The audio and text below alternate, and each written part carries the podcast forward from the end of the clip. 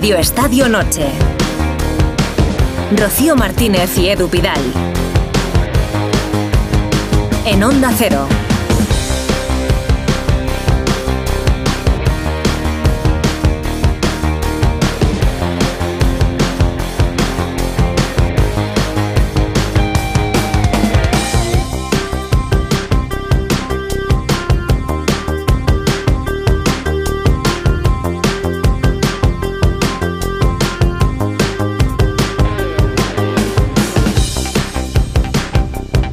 Buenas noches. ¿Qué tal, Rocío? Edu? Once y media puntuales, diez y media en Canarias. Está la torre en el Obradoiro, en Galicia.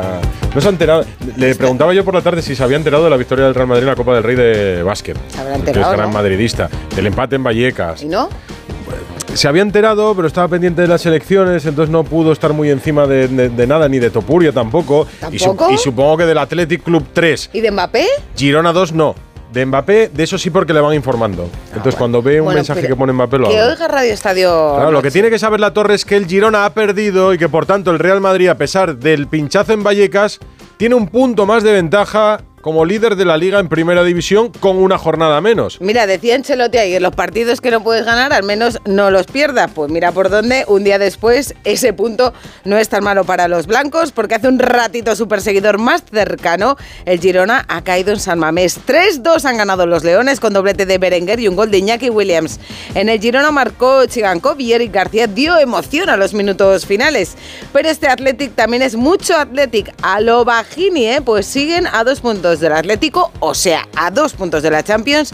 Y el Girona se aleja a seis puntos del Real Madrid y con el Barça acechando dos puntos por debajo. Y con un ambientazo en San Mamés que no ve perder a su equipo desde el mes de agosto, precisamente con la visita del Real Madrid. Primera jornada de liga, perdió el Athletic Club, desde entonces no ha vuelto a perder en su estadio. Ambientazo para ver cómo el Athletic se acerca a las posiciones de Champions. Gorka Citores, la Catedral, muy buenas. Hola, ¿qué tal Edu? Muy buenas noches, Rocío, también Hola. desde Samamés, desde la sala de prensa donde está compareciendo en estos momentos Michel. Decías bien, desde agosto no pierde el Atlético aquí en la, en la Catedral, lo hizo en la primera jornada frente al Real Madrid. Ha encadenado siete victorias ligueras consecutivas en este escenario, nueve si contamos los partidos de Copa ante el Deportivo Alavés y también ante el Fútbol Club Barcelona. Y hoy el Girona, que ha perdido su segundo partido consecutivo. Eh, perdió frente al Real Madrid en el Santiago Bernabéu y lo ha hecho el equipo de Michel hoy también en la Catedral ante el Atlético en un partido que ha peleado hasta el final. Escuchamos al técnico madrileño del Girona. Venga. espero no cometer otra vez ningún error de este tipo para, para poder ayudar a mis jugadores en el campo. Hola, mister. Eh, al mundo deportivo, grada. más allá de los méritos del Atleti, eh, ¿crees que con el paso de las jornadas se siente más el peso de las piernas, eh, coincidiendo con esos errores? Jugadores con- como Miguel Gutiérrez, que ya todos los minutos prácticamente en liga, otros jugadores que también están teniendo mucha carga. No, quizás para mí en- el error de Miguel es jugar hacia atrás en el segundo gol. Pero no es un tema. Y si es un tema mental, él tiene que saber que, que la mentalidad de un jugador top va por competir cada día eh, 365 días al año. Y yo creo que están preparados. No, mm, a nivel físico el Atleti nos ha exigido mucho, pero creo que el equipo ha, ha completado una buena actuación a nivel físico. Eh, evidentemente te pueden ganar en duelos, porque es que Williams es rapidísimo y te puede ganar en el duelo, pero, pero no, no tengo la sensación de que, de que el equipo le pesen las piernas ni la carga de minutos. Todo el mundo está preparado para seguir compitiendo al 100%. Sí, pues estamos. Es que casco. Las palabras de Michel, el técnico del Girona, que ha reconocido que este equipo va a pelear hasta final de temporada por la Champions, que habría sido el mismo discurso de haber ganado hoy en la, en la Catedral de San Mamés al Atlético, a pesar de haberse puesto a tan solo tres puntos del líder el, el Real Madrid, pero que incluso hoy perdiendo cree que de aquí a final de temporada su equipo va a pelear por acabar en los, tre- los cuatro primeros y poder jugar la Liga de Campeones la próxima temporada. Objetivo que por supuesto también se marca el Atlético de Ernesto Valverde, ahora mismo a dos puntos del Atlético de Madrid, el cuarto clasificado, su rival también, dentro de bien poquito en este mismo escenario en la vuelta de semifinales de Copa. Mira, el sonido de Michel hablando de la Champions. Me va a venir arriba. Creo que vamos a luchar por entrar en Champions. Esa es mi percepción. Igual luego me, me caen golpes encima. Pero tengo la sensación de que este equipo va a pelear por la Champions. Si hubiéramos ganado, creo que era un objetivo muy, muy claro. Pero ahora que hemos perdido creo que es un objetivo muy claro también. Tengo la sensación de que este equipo puede pelear por la Champions. A ver, descubre agua en el desierto Mitchell. Si el Girona no pelea por la Champions de aquí a final de temporada es que hará un mal final de temporada, porque ahora mismo es segundo en la liga y tiene una ventaja todavía importante como Pues mira, clasificado. siete puntos exactamente con el Athletic de Bilbao, que es el quinto. Claro, que hoy eh, podrían haber sido 13 puntos con el Athletic Club. Entonces, ¿que pelee el Girona? Pues siendo segundo ahora, yo creo que ya es su obligación. ¿Era su obligación en el mes de agosto? No. Pero llegados a este punto de la jornada 25, yo creo que el Girona ya, ¿por qué va a pelear? Pues lógicamente por entrar en Champions. Si no lo hace y se descabalga mucho antes del final, es que habrá hecho una mala ilusión, recta ¿no? final. Digamos que es su, Su ilusión es entrar en Champions, pero la obligación de pelear ya la tiene. Eso va inherente al Girona de aquí a que se acabe el partido. Gorka, si hay protagonista, volvemos. Si lo habrá en el Athletic, ¿no? Veremos a ver. Eh, saldrá todavía Ernesto Valverde y saldrán dos jugadores aquí a la. Bueno, pelealo tú, Gorka, partido a partido. Oye, el partido, por cierto, se ha parado durante Sí. cinco minutos, ¿verdad, Gorka? Sí, sí, yo creo que ha sido una de las noticias que ha dejado muy frío al público de, de Samamés. El silencio se ha apoderado de, de la catedral cuando Óscar de Marcos ha levantado la mano, no para indicar una lesión propia, sino para llamar a los servicios médicos de- del Atleti que corrieran a, a la banda donde se encontraban. Han cruzado todo el campo porque había una indisposición en uno de los aficionados de las gradas de, de Samamés y durante más de cinco minutos ha estado parado el, eh, juego y han atendido al aficionado. Luego los aplausos han invadido la, catedral una vez que ha podido recuperarse ese aficionado del, Atlético. Ese momento nos ha dejado una imagen, la de Iñaki Williams eh, rezando. Iñaki Williams ha hablado con nuestros compañeros de Dazón después del partido comentando ese momento, ese susto y también ese eslogan. A lo. Sí, eh, un susto que, que no es la primera vez que pasa, ya nos pasó en Granada. Lástima que, que la persona pues falleciese. Hoy creo que, que ha quedado en un susto. eh, la verdad que se vive con nerviosismo, pero bueno, al final nuestros doctores y la gente de, de- seguridad pues han, han intentado ayudar lo más rápido posible. Todo ha salido bien y esperemos que, que el aficionado o aficionada pues esté, esté bien. Bueno, eh, como venimos diciendo aquí en Bilbao, a lo bajini, ¿no? Eh, estamos haciendo las cosas muy bien, el equipo está muy bien, eh, mirando hacia arriba, que es lo importante en puestos de Europa. Creo que a principio de temporada todos hubiéramos firmado estar aquí, así que vamos a seguir soñando, vamos a seguir disfrutando y seguir trabajando porque las cosas así se Iñaki Williams en San Mamés. Si hay protagonista, volvemos a la zona mixta y si no, presentamos a toda la gente que nos acompaña hoy. Si nos queréis acompañar vosotros, 608-038-447 o arroba Radio Estadio N. Rocío Martínez y Edu Pidal. Radio Estadio Noche. Y Susana Guas, buenas noches. Ha sido un buen partido el de San Mamés. ¡Qué ¿eh? partidazo! Buenas noches. ¡Viva la Premier!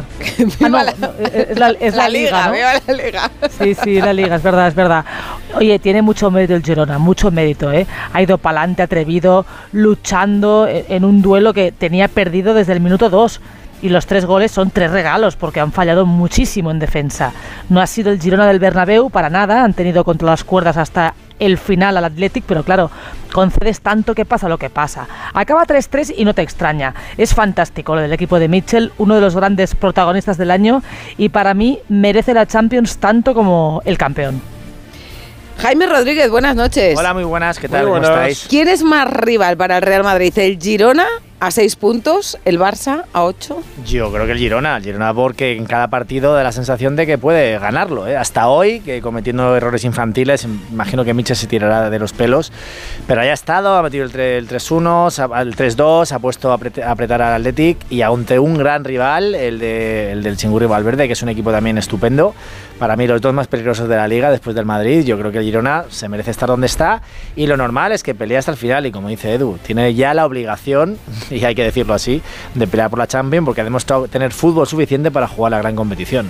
Natalia Torrente en formato titular, que está hablando el chingurría.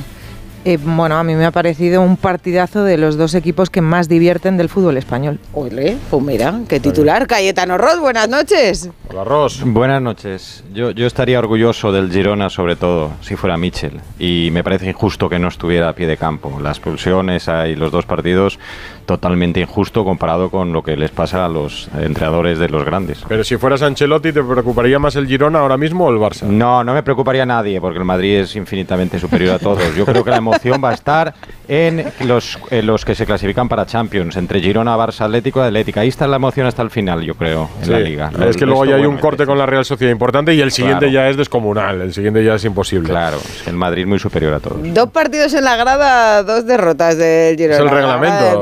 Un entrenador expulsado, dos partidos de sanción. Estoy en contra de eso. Habla Valverde, Gorka. Está hablando ahora el técnico del Atlético, Ernesto Valverde, que ha dicho que es un partido muy, muy ajustado. Escuchamos.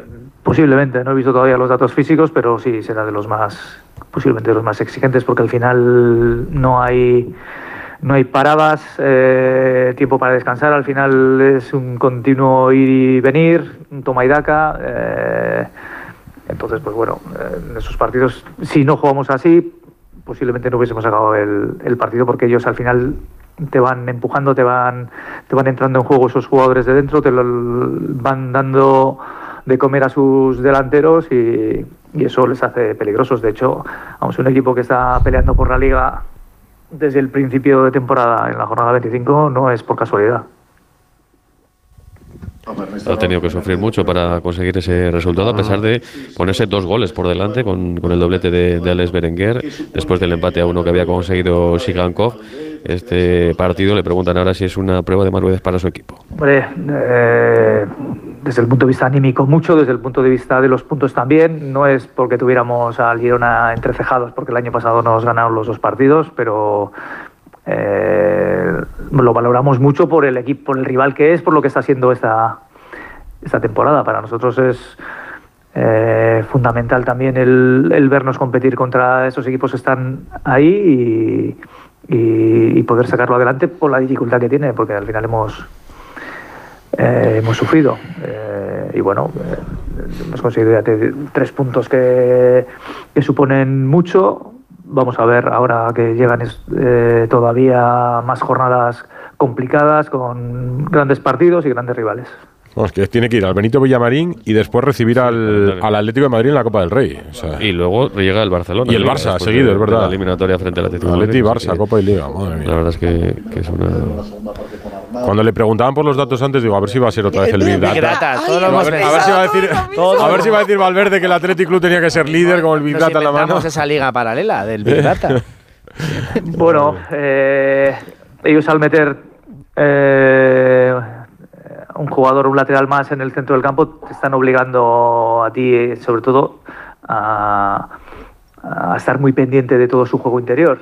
Entonces, eh, para nosotros era fundamental que, eh, que ellos no entraran mucho en juego porque ya mm, te generaría un desequilibrio que ya te afrontaban la, nuestra última línea con, eh, con jugadores muy sueltos. Entonces, eh, tenemos que hacer un esfuerzo y arriesgar bastante para que eso no sucediera. Yo creo que lo hemos hecho bien, sobre todo porque después, quizá en el primer tiempo nos ha faltado un poco de tranquilidad para, para finalizar un poco mejor, porque hemos tenido opciones, pero eh, igual también por precipitación, porque ves la situación ahí eh, clara, nos hemos precipitado en ese penúltimo pase y no hemos podido generarles más, eh, más peligro, pero bueno.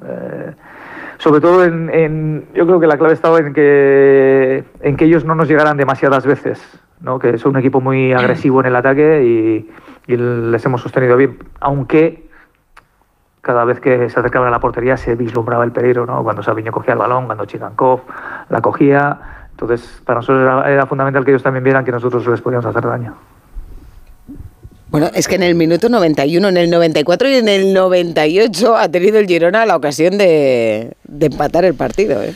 Eh, ¿Os gusta el Athletic Club? Porque le estamos ensalzando mucho al Girona, pero es que el Athletic Es que- está haciendo una temporada en semis de Copa a un paso de la final. Se parece, lo decía Natalia antes, el equipo de los más entretenidos de ver. Además, el Atlético hay que reconocerle un cambio. Hablamos los últimos años de cómo Una la Real evolución, Sociedad, sí. la Real Sociedad era el- siempre, ¿no? La, la- el- igual que tenemos Madrid-Barça, pues hay los dos equipos vascos, les comparas, que la Real había optado por un tipo de fútbol muy, muy claro, muy vistoso, y el Athletic era algo más rocoso, y ha evolucionado, ha evolucionado, tiene unos jugadores de ataque, eh, aparte de mantener el ritmo de siempre, ese fútbol trepidante de San Mamés, tiene arriba toque, tiene elegancia, tiene, tiene mucho talento, y yo creo que eso le, vamos, está dando los frutos, y luego los Williams, que igual. Yo creo que todos veíamos siempre una gran potencia en Iñaki Williams, pero le faltaba esa finura ¿no? de delantero. Fíjate el gol que mete hoy, gol de delantero, que veremos lo que pasa este verano, pero estoy seguro que el Athletic va a tener buenas ofertas por un chico que lo tiene todo. Para mí, si el Athletic este año tuviese un 9 de más de 20 goles por temporada, o sea, lo que tuvo alguna temporada con Aduriz, últimamente con Llorente, hace ya más de una década, ese tipo de delantero que ha tenido a veces, para mí optaría muchísimas cosas el Athletic Club. ¿eh? Tiene dos muy buenos centrales, tiene un gran centro del campo, tiene extremos muy rápidos y le falta, Y es un verdad, un delantero entrenador. y un gran entrenador, es verdad. Pero es que yo creo que ya opta. Es verdad que ha sido un equipo en progresión, que, Mm. que no ha sido como el Girona, ¿no? que fue revelación desde muy, muy pronto, pero es un equipo que, que además está absolutamente armado y que hay jugadores que, que están siendo clave y luego jugadores que cuando esos eh, futbolistas no pueden jugar, también lo hacen bien. Cuando, por ejemplo, Berenguer. Eh, al final son y eso yo creo que es mérito Bueno, absoluto de la plantilla Berenguer, y de y del entrenador no de Valverde porque eso es Mm. complicado de conseguir pero es verdad que es un equipo que, que lo tienes enfrente y ya de- ya te dan ganas de dar un pasito atrás porque es que vienen vienen hacia ti no y el Girona por contra que sigo pensando lo mismo que desde el inicio de temporada justo ahora revisaba los resultados es un equipo que divierte mucho pero que tiene enormes agujeros en defensa Mm. que igual una cosa es consecuencia de la otra, ¿no? Es tan agresivo, es tan ofensivo, no se conforma, que luego comete muchos errores defensivos y a pesar de ser arriesga, un equipo arriesga. muy goleador, hoy Miguel, por ejemplo, Claro, pero es- si te esa fijas- de Pero- hacia atrás, eh, eh, siendo el último resu- jugador. resultados durante Pero la temporada. Los, los cómico, equipos ¿eh? de abajo son, han marcado eh, más de un gol a la- al Girona, ¿no? Un 5-2 al Almería, eh, revisaba por aquí, un 5-3 al Mallorca. Eh, al final, luego contra el Athletic, eh, contra el Atlético de Madrid, perdón, 4-3, contra el Barça 2-4. Es un equipo muy goleador, muy ofensivo, que divierte mucho. A mí me encanta ver al Girona jugar este año, pero que detrás, en defensa, deja pues algunas lagunas eh, que le penalizan, Bueno. claro, y no siempre le sale bien. Pero, por ejemplo, lo de Miguel Gutiérrez, ese taconazo atrás, yo no creo que sea por ningún lujo, simplemente es que se ve ahogado por la presión Exacto, de los jugadores del sí, sí, Atleti. yo estoy de Y- acuerdo. Y, y Miguel hoy, por ejemplo, que estuvo estelar el día del Barça, me acuerdo que fue el mejor, que hizo un partido espectacular, pues hoy no ha estado bien, ¿no? Y el propio Alex García, que está haciendo una temporada fabulosa, pues también se equivoca en el primer gol, que envía un pase horizontal al centro a Berenguer y, y marca Berenguer. Pero yo del Atleti que estabais diciendo, aparte de coincidir con que Valverde es un entrenador fan- fantástico, yo, yo creo que también está sacando jóvenes buenísimos, ¿no? Nos Claro. estamos todos eh, con los ojos, eh, los Williams, eh, eh, en, en Berenguer, etcétera, pero, pero es que Beñat Prado está haciendo temporada, Unai Gómez, o sea, dos chavales que están ocupando el centro del campo y están jugando a un nivel altísimo. ¿eh? Aparte de que, de que, bueno, pues tiene el sello de Valverde, que Valverde pues es un jugador que respeta la idiosincrasia del Athletic, del juego vertical y del ritmo altísimo, pero también le gusta la calidad técnica a los jugadores como Sancet, eh, etcétera. O sea, es un equipo muy, muy completo, y pero desde luego que si no estuviera Valverde no estaría rindiendo como está rindiendo. Pues pendientes de lo que pase en San Mamés, si hay protagonista volvemos con Gorka y si no cerramos ya después de medianoche el estadio. Vamos a ir yendo a Italia, que mañana juega el Atlético de Madrid, que vuelve la Champions, que la semana pasada tuvimos partidos de ida con la Real Sociedad. Tiene un toro bueno Y el Real Madrid. delante, ¿eh? Ah, Pues al mejor equipo de Italia de momento, eh, destacado además porque es líder. El, el Inter sí que tiene la liga en la mano. Si decimos del Madrid, el Inter ya tiene la liga más que en la mano. Tenemos esta semana los dos partidos con las dos visitas a Italia, ¿no? De- del Atlético y el Barça. Claro, y estaba yo mirando antes, el Nápoles, el rival del Barça, está a 27 Claro, puntos no, no. del rival Está del Atlético de. Madrid. No, no, el- el a Na- el Nápoles- 27 puntos. Por cierto, que se han cargado esta tarde a- al entrenador, a Macharri, A y se pone Calchona, que va a compaginar además su cargo como, como seleccionador de, de Eslovaquia, claro. O sea, que, que esto habla No. muy bien del Inter, muy mal del En Nápoles. el del miércoles se juntan el hambre con las ganas de comer. Y en el de mañana, pues es el líder de la Serie A con un Atlético que viene lanzado después de la goleada. Jano Mori, Milán, muy buenas. Hola, ¿qué tal compañeros? Nos Buenas hablas noches. desde el centro de la plaza de la Piazza del Duomo, con No. los italianos paseando. No, estás en la habitación del hotel, ¿no? Sí, sí, te hablo desde la vía Santa Sofía, sí, sí, exactamente. Oye, el milagro de los panes y los peces ha sido lo de Morata. Pues sí, porque Hace nueve una días semana después, conocíamos ese parte médico, ¿no? de un No se marchó llorando, ¿eh? Bueno, eh, según las imágenes que veíamos, estábamos todos asustados, pensamos que era algo más grave, pero bueno, se quedó en un esguince, con una recuperación de dos semanas, han pasado nueve días, él ha tenido buenas sensaciones, lleva dos días entrenando, ha querido venir, además ha venido acompañado por su mujer, por Alice, que quiere, ya sabéis que le gusta mucho Italia y que no pierde ocasión, y si puede ayudar, va a ayudar. A mí mm, me dicen que está para jugar media hora. Vamos, es lo que piensa el propio Morata. Si Simeone tiene que tirar de él, lo hará. Pues entonces no va a jugar, Memphis, ¿eh? Jano, yo creo. Hombre, Yo creo que no. No, no, que quiero no. decir que ni media hora. Salvo. Pues depende cómo se dé Salvo partido, extrema claro. necesidad. Si está para media hora, salvo extrema necesidad, ni media hora, yo creo. Sí. ¿No? Yo creo que no, yo creo que no, pero bueno, vamos a ver, porque ha probado equipo Simeone esta mañana, ahora vamos con lo deportivo y escuchamos al técnico en la rueda de prensa, porque sabéis que el equipo ha entrenado en Madrid, no lo ha hecho en el Giuseppe Meazza, por cierto, también ha entrenado en la convocatoria paulista, están todos menos Lemar y Azpilicueta.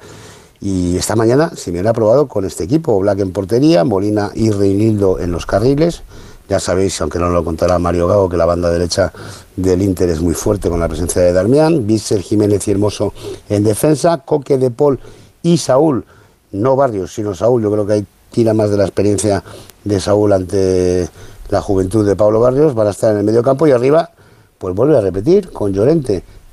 Hombre, no le salió mal. Claro, en esta ocasión con Antoine Grisman, pero claro, si sabéis, pues, los que conocemos al Cholo sabemos que es muy de sensaciones, de momentos, y el otro día dijo, oye, cuidado, que a Llorente se le caen los goles, vamos a ver si esto funciona, además un chico que trabaja, que presiona, así que lo veo, lo veo factible mañana de cara a este partidazo, del que se ha hablado en rueda de prensa, lo ha hecho junto con el capitán, con Coque, muchísima prensa italiana, eh, bueno, mm, muchas preguntas en italiano. Eh, Simeone está en su salsa, le encanta responder en italiano, se siente como en casa y más aquí con las afinidades que tiene con Zanetti, con Inzaghi, etcétera. Y bueno, le hemos preguntado cómo ve al Inter y cómo debe de estar su equipo en esta eliminatoria. A ver. Bueno, yo creo que primero para hablar, para hablar del Inter tenemos que pensar que está entre los mejores cuatro o cinco equipos de, de- de Europa en estos momentos. Entre los cuatro o cinco mejores equipos de Europa. El Inter. Bueno, y, Y también, y también ha comentado que hay que jugar pues con la intensidad que se jugó, por ejemplo, frente al Sevilla en Copa, frente al Real Madrid en Copa o el otro día ante la Unión Deportiva Las Palmas. Yo creo que el equipo, por lo que me han transmitido, he podido hablar con Coque, con el capitán unos minutos después de la rueda de prensa, y la verdad es que hay motivación en el equipo. No ha sido el único miembro de la expedición que, que se expresaba así. Y oye, chico, pues mejor escenario que este, aunque un Jano, déjame que no, te, que te pregunte, que tú Dime. con el termómetro que tienes y, y sabiendo lo que, lo que ha supuesto la Champions, que en algún momento mercurio, para el Atleti, para el Atleti la Champions eh, era casi más dolor que otra cosa. ¿Cómo ves? ¿Les ves con, con más allá de la eliminatoria de Copa, que, que también tenía muchas esperanzas en la Copa, cómo les ves en la Champions? Porque yo te digo que veo en una, en una mi bola de cristal veo unos cuartos de final Real Madrid Atlético, que lo sepas. Pero no sé cómo, Bueno. cómo lo ves, cómo ves la, eh, a Simeone, si lo ven con ilusión, si ven con, con- Bueno, ojalá, ojalá pase de ronda, pero el Madrid no, por favor, Jaime. Bueno. Ya, pero yo, ya, yo tampoco quiero Atleti, pero vamos, te aseguro que, es, que va a haber cuartos de final. Ya verás. Pero bueno, que ¿cómo, Yo, cómo mira, les ves? Te voy a decir una cosa, los veo muy bien, sobre todo porque este equipo, cuando no tiene la victoria de favorito, ¿m? es otra cosa. O sea, al Atleti se le da mejor jugar con equipos complicados, con mucho nombre, que equipos mm, in- sobre papel inferiores. Siempre lo ha demostrado. Mejor el Bayern de Múnich que el Karabakh. Bueno, pues ya lo hemos visto, Bayern lo ha eliminado, ¿no? Pues seguro. O sea, Y al Liverpool. Esto es un hecho. yo Y al al Liverpool. Atleti le veo este año muy buena pinta en Champions. Lo, llevo- lo hemos hablado aquí en alguna otra ocasión. Es verdad que en Liga tuvo ahí un pequeño bajoncillo, pero ahora mismo está muy fuerte. Y mm, ante el Inter, eh, destacar, el Inter líder de, de Italia, es el Atlético de Madrid es el único que ha ganado al líder de, de la Liga Española Sí. en dos ocasiones, en Liga y en Copa. Yo lo veo muy igualado, ¿eh? es una eliminatoria de las gordas en estos octavos, le tocó uno de los peores cruces, pero lo bueno también es que la vuelta es en casa.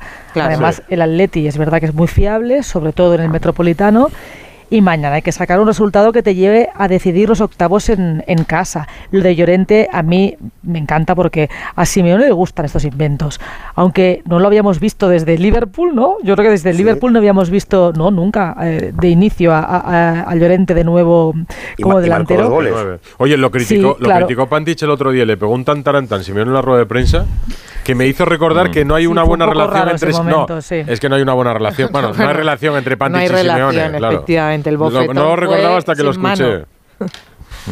Pero bueno, Bueno, yo- yo, creo. Te voy a decir una cosa, Edu. Yo soy amigo de los dos, me considero amigo de los dos. Pantich ha sido comentarista en esta casa algunos años.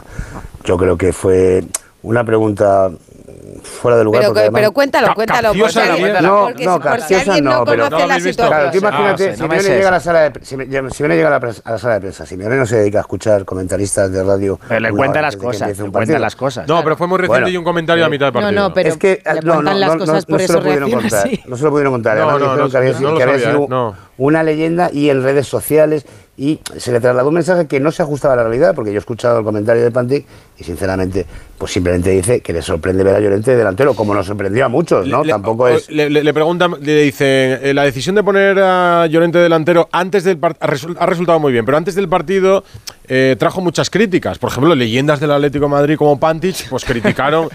y dijo, ¿el quién? Dijo, ¿cómo? Dijo Pantic. No, que Pantic, que leyendas no. del Atleti, pues criticaron la decisión de poner. Y dijo el.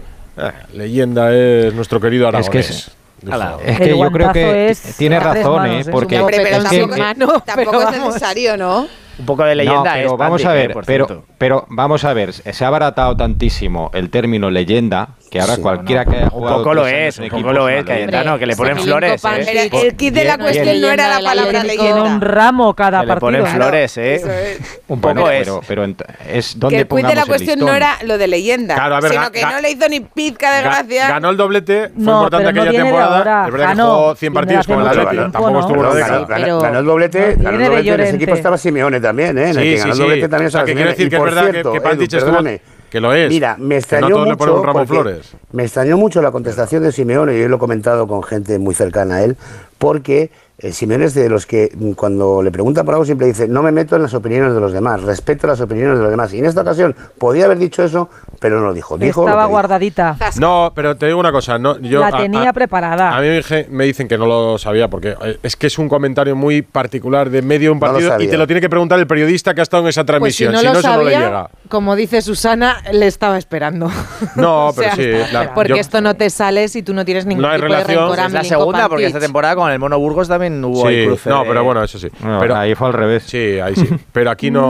No, Simeone no dijo nada, ¿no? No, de lo- no le respondía al Mono Burgos, No, Simeone, yo creo. no, no. O no, le, No. no le hicieron una Bueno. pregunta tan directa como, como esta. No, pero en yo este creo caso. aquí no hay relación y cuando le preguntan, pues no se la espera y tampoco tiene una respuesta. A ver, lo cierto es que lo de, lo de Llorente, oye, le salió fenomenal. eh, y, pero claro, encaja perfectamente en la filosofía de Simeone. Es que mejor delantero que un defensa, porque es un chico que tiene energía, que tiene gol ahora y que te da un pulmón espectacular No, Jaime, para un partido como el de mañana. Claro, donde Claro. yo creo que Simeone, como decía Susana antes, lo que quiere es que haya partido en el Metropolitano. Por tanto, mañana tener un delantero que te puede jugar de lateral, que le puedes utilizar de medio centro, pues es, es una maravilla para un tipo y- como Simeone que afronta las eliminatorias pensando en el minuto 115 de la prórroga del segundo partido, o sea, de la vuelta. Y que el cholo es de aprovechar los momentos de los futbolistas, que estén bien. Y ahora mismo Llorente está para ponerse de portero si Oblak se lesiona mañana. O sea, es que es así. Bueno, estamos, está, que hablando, le sale todo. est- estamos hablando del Atlético de Madrid y hay que hablar del Inter, que es el. Pues Ahora, en un momento Claro. de, de- de la misma a Italia agua, también, ¿no? que- Voy a beber agua. Venga, cargamos todo y A seguimos. ver si nos dará miedo, nos dará miedo el Inter, líder del calcio. Hombre, Ahora lo miedo vemos. da. Radio Estadio Noche. Rocío Martínez y Edu Pidal.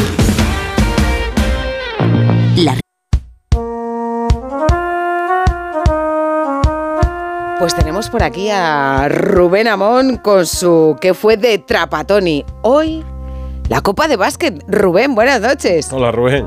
12 de la noche, ¿eh? 12 y 1 justo ahora. ¿eh? Justo, justo. Confirmamos el directo porque mucha gente cree que no es verdad. Te, te ves madrugar tanto que no se lo cree. Es un profesional, Es un profesional. Y, y os voy a explicar ahora que, que trasnochar también trasnocho. Veréis, eh, mis amigos del básquet, unos cuantos tengo, ¿eh? Jugadores también, han aprovechado la victoria del Madrid en la Copa y la rotunda exhibición de los blancos, no para forzar mi conversión al otro lado, sino para rescatarme de mi pasión hacia la NBA. No lo van a conseguir, menos aún restregándome los tópicos más manoseados, que si en la NBA no se defiende, que si la liga carece de interés hasta que no llegan los playoffs, que si no se entrena, que si no hay sistemas de juego, que si van andando. Los detractores de la NBA critican a la liga porque no la ven, porque no trasnochan, porque no se percatan de la abrumadora concentración de talento, porque no se dan cuenta de que es la única liga mundial que existe, o porque mitifican otros periodos, sin reparar en la constelación de LeBron, Curry, Chris Paul, Harden, Doncic, Anteto, Jokic, Kevin Durant, Devin Booker, Edwards, Gilwood, Alexander, Wemby, Davis. Puedo estar media hora mencionando estrellas y unos segundo más haciendo recuento de los jugadores descartados, descartadísimos de la NBA que ayer disputaron la final de Málaga. Tavares, Poirier, Campazo, Musa, Satolansky, Willy, Deck, Lapro, Erzonia, Jabari, Parker, Abrines y Ausel. Y comprendo a mis amigos del básquet. Ha sido un gran torneo y una gran final y un ejemplo de civismo de las hinchadas. Pero no confundamos las razones personales y sentimentales con las baloncestísticas, porque la ACB es una sombra remota y precaria de la NBA. Y no lo digo porque mi equipo sean los Celtics, que también, sino porque puestos a proponer argumentos estrafalarios, también os digo que mis fa- partidos favoritos del año son los que juega mi hijo. ¿Qué diría Trapatoni, Rubén? Diría que parecer no es ser, como hilar no es tejer. Está bien traído. ¿Y tú cuánto- cuándo duermes, por cierto? Porque si trasnochas, ves la NBA, madrugas para estar con Alsina, ¿cuándo duermes? En la otra vida, si es que existe, ¿vale? Que defender mucho no han defendido. 397 puntos en el All-Star de la NBA, pero eso que es tres faltas Pero ha bueno, habido. eso, es que eso no es la NBA. Ah, Eso es otra cosa, otra cosa. Eh, no- ni siquiera es el All-Star. Ya, es, otra cosa también. Mañana sufrirás en Milán. Un abrazo y hablamos el lunes, Rubén. no voy a poder verlo, ¿eh? ¿No vas a poder verlo? Estoy en el hormiguero mañana, no voy a poder verlo. Siempre podrás escucharlo en Onda Cero de vuelta a casa. Claro, y luego te, lo resumimos nosotros aquí. Un abrazo. Pero bueno, también lo sé yo. Adiós. ¿Qué tal, Radio Estadio? Buenas noches. Aquí Alberto de Salamanca.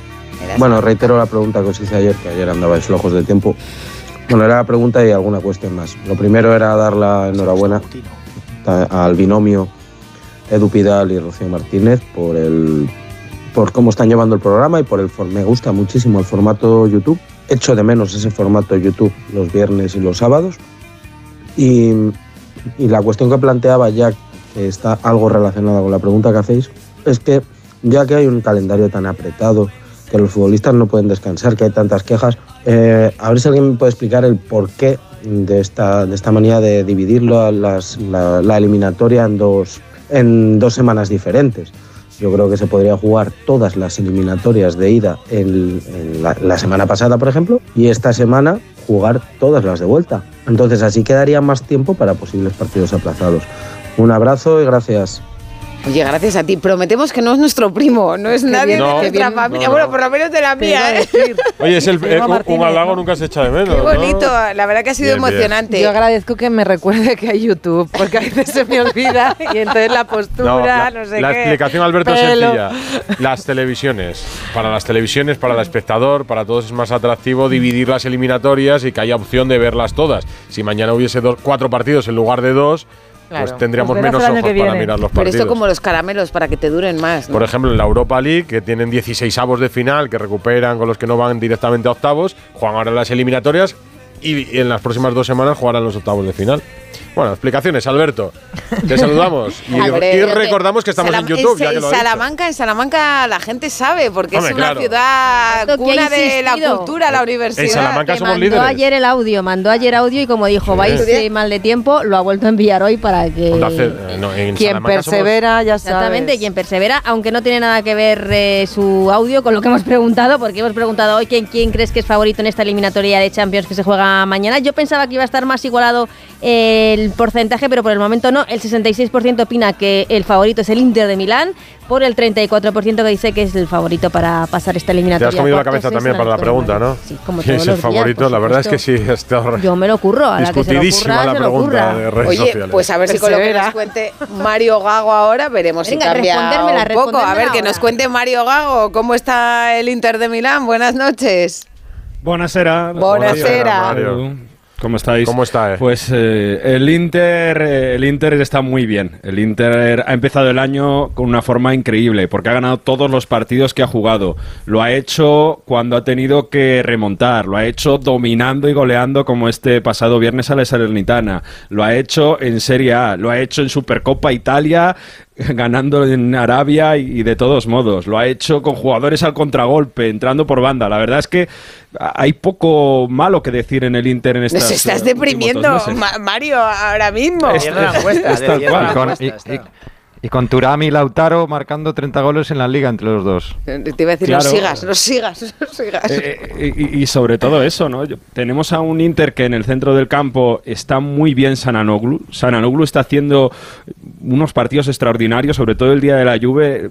bueno, se estaba comparando aquí en Italia si es el mejor centrocampista ahora mismo de forma de Europa, solo por detrás de Rodrigo Hernández, o sea, a esos niveles, ¿no? Y luego con Varela y Enquitarían que aportan mucho. Pero el Inter eh, es un equipo que probablemente su, su punto fuerte para atacar va a estar en bandas. Di Marco por la izquierda es muy, muy peligroso, mete muy buenos centros, además a balón parado. Por derecha también Darmian es peligrosísimo y además Inzaghi está utilizando a Pavar que sube por dentro, por donde no se le espera y está siendo ofensivo. Así que, bueno, eh, es verdad que eh, en algún eh, tramo físico del partido al Inter se le ha hecho largo en otras partes de la temporada, pero ahora los de Simón Inzaghi están arrasando en liga con nueve puntos de ventaja sobre la Juve y un partido menos. Es verdad que están fuera de Copa Italia y han pagado ese exceso de relajación, pero llegan eh, en una forma fantástica. Eso sí, Simón Inzaghi, que ha alabado a Simeone, ha dicho en rueda de prensa que cuando estaba en la Lazio ya se veía que Simeone, bueno, que sabía mucho, ¿no? Que, que se llevaba muy bien. Y luego ha querido recordar que el Atlético de Madrid, oye, pues que utiliza muchos jugadores y que es un equipo muy importante. Así lo decía en rueda de prensa el entrenador del Inter. He visto al Atlético los últimos cuatro partidos. Creo que ha cambiado 22, 23 jugadores y el equipo no ha cambiado. Es un gran equipo, entrenado muy bien por Diego. Sabemos que será una eliminatoria muy complicada para nosotros. Sappiamo che sarà un turno molto complicato per Bueno, tampoco te vengas arriba, Mario, que ahora nos vas a contar lo del Nápoles y te vas a venir abajo. Entonces, eh, busca el equilibrio, ahí el punto medio. Los mensajes entre Inzaghi y Simeone parecen los de Alberto hacia nosotros. Todo elogios, todo sí, elogios sí, al sí, uno sí, al sí. otro, ¿eh? Hombre, porque se temen y se respetan, eso está claro. Mañana habla. Claro, Mañana habla Cerezo, Jano. Mañana habla Cerezo, que ha llegado esta noche, no ha venido con la expedición del Atlético de Madrid, que curiosamente ha sido, eh, ha, ha estado al frente de Miguel Ángel Gil. el ¿Y, y qué hace. Gil mañana? Pues ¿Se vuelve a Madrid? Claro, se vuelve a Madrid. No, El digo, partido- o sea, el partido no lo va a ver. La hora del partido, no, O, no, o a se va a dar- hora. o se va a dar una vuelta por Milán, no lo Para sé. que no escucha el partido, ¿no? Sigue haciendo Miguel Ángel. Va a dar vueltas por. San Siro. Algo tendrá que hacer por aquí, porque además ha venido bien acompañado, ha venido con Carlos Bucero, el flamante nuevo jefe total del fútbol. Del Atleti, sí. El Atlético de Madrid, que por cierto mañana va a vestir con la segunda equipación de verde y que va a estar apoyado por algo más de 3.200 seguidores. No está mal, ¿eh? Ah, son muchos, sí, sí. Bien. Radical no, dime- Dime. Iba a decir, dile a Cerezo que está la, la- en Milán hay muchas ferias de moda y de las joyas, o sea que mañana las tenéis por ahí, ¿eh? Bueno, mañana a las doce y media tenemos el eh, tradicional canutazo de Enrique Cerezo en los días de Pregúntale por. Mbappé, a ver qué dice. Seguro que sí. No sé, ¿Tú crees que no lo va a preguntar nadie por Mbappé? Sí, hombre, sí, claro, por eso. 100%. bueno. A ver cómo la despeja. Pues la hará bien, hombre, la hará con, con, como Con es él, gracia. con, con gracia. Con y gracia y siendo- salero. Y siendo castizo. Sí, señor. Castizo. Lo has dicho además Hombre, con tono tiempo ha castizo, tenido Jano. para prepararse, ¿eh? Sí, sí, sí. No le va a La pillar de sí. sorpresa, ¿eh? Eso es verdad. Siete años, más o menos. No nos dejamos nada, ¿no, Jano? No, que arbitra un rumano, Kovacs.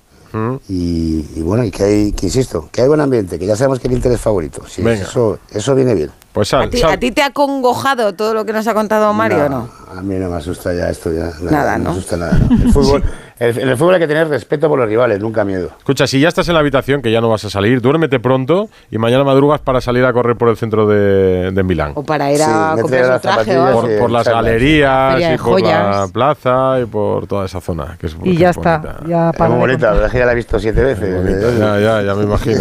No, y además barata. barata. Sí, también. Ahora, Eh, el- la que está Bueno. justo a la del Duomo, ¿no? Un abrazo, Barata. Jano. Sí, baratísima. Un abrazo a todos. Hasta luego. tú no te muevas, Mario, que ahora nos hablas del Nápoles. Pero vamos a cerrar antes San Mamés, que estábamos pendientes del Athletic Club 3, eh, Girona 2. ¿Se han ido todos ya, Gorka? Sí, no queda prácticamente nadie ya en Samamés. Muy cansados los dos jugadores que han salido a- aquí en sala de prensa del, del Atleti, tanto Iñaki Williams, que ha reconocido que poquito a poco va encontrando ese ritmo físico y de juego que tenía antes de marcharse a la Copa de, de África. La verdad que se marchó un Iñaki Williams y volvió otro. Poco a poco va, va recuperando y ha tenido muchas ocasiones de gol, con una ya por fin ha, ha acertado eh, para poner el 3, el que era el 3-1 en el marcador en, en Samamés, y también con Alex Berenguer, que está aprovechando sus oportunidades. En este su último año de, de contrato, tiene que renovar, tiene ¿Ah, claro sí? que quiere seguir en el. No, ya se le la renovación. Pues mira, los dos golitos gol de hoy, goles de Capales, hoy. Y además goles importantes, fíjate, marcó dos en el derbi ante la Real Sociedad para la victoria, ha marcado hoy también dos.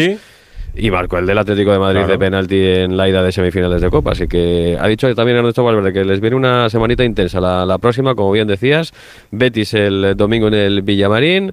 El jueves, eh, aquí en San Mamés, la vuelta de semifinales ante el Atlético de Madrid. Y el domingo repite en la Catedral ante el Fútbol Club Barcelona. Abrazo y descansa, Gorka.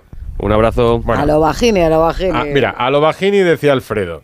Claro, le, le hubiéramos ido hoy con el Barça, eh, con el Big Data de Xavi, qué va a pasar el año que viene, los, las renovaciones, los fichajes, lo económico. Y resulta que se enfrenta al Nápoles, que echa al entrenador hoy, que va a presentar otro mañana en la previa del partido. O sea, el hambre con las ganas de comer. pues te digo, no suele ser una buena noticia. ¿eh? Yo casi prefiero coger a un equipo con un entrenador que está ahí ¿Sí? desgastado. Por Hombre, el claro, tópico, cuando viene el nuevo. No siempre. Hombre, los jugadores se vienen arriba. Pues Nochevieja. Mira el Rayo el otro día con el Madrid. Esto para Alfredo Nochevieja. Alfredo Martínez, buenas.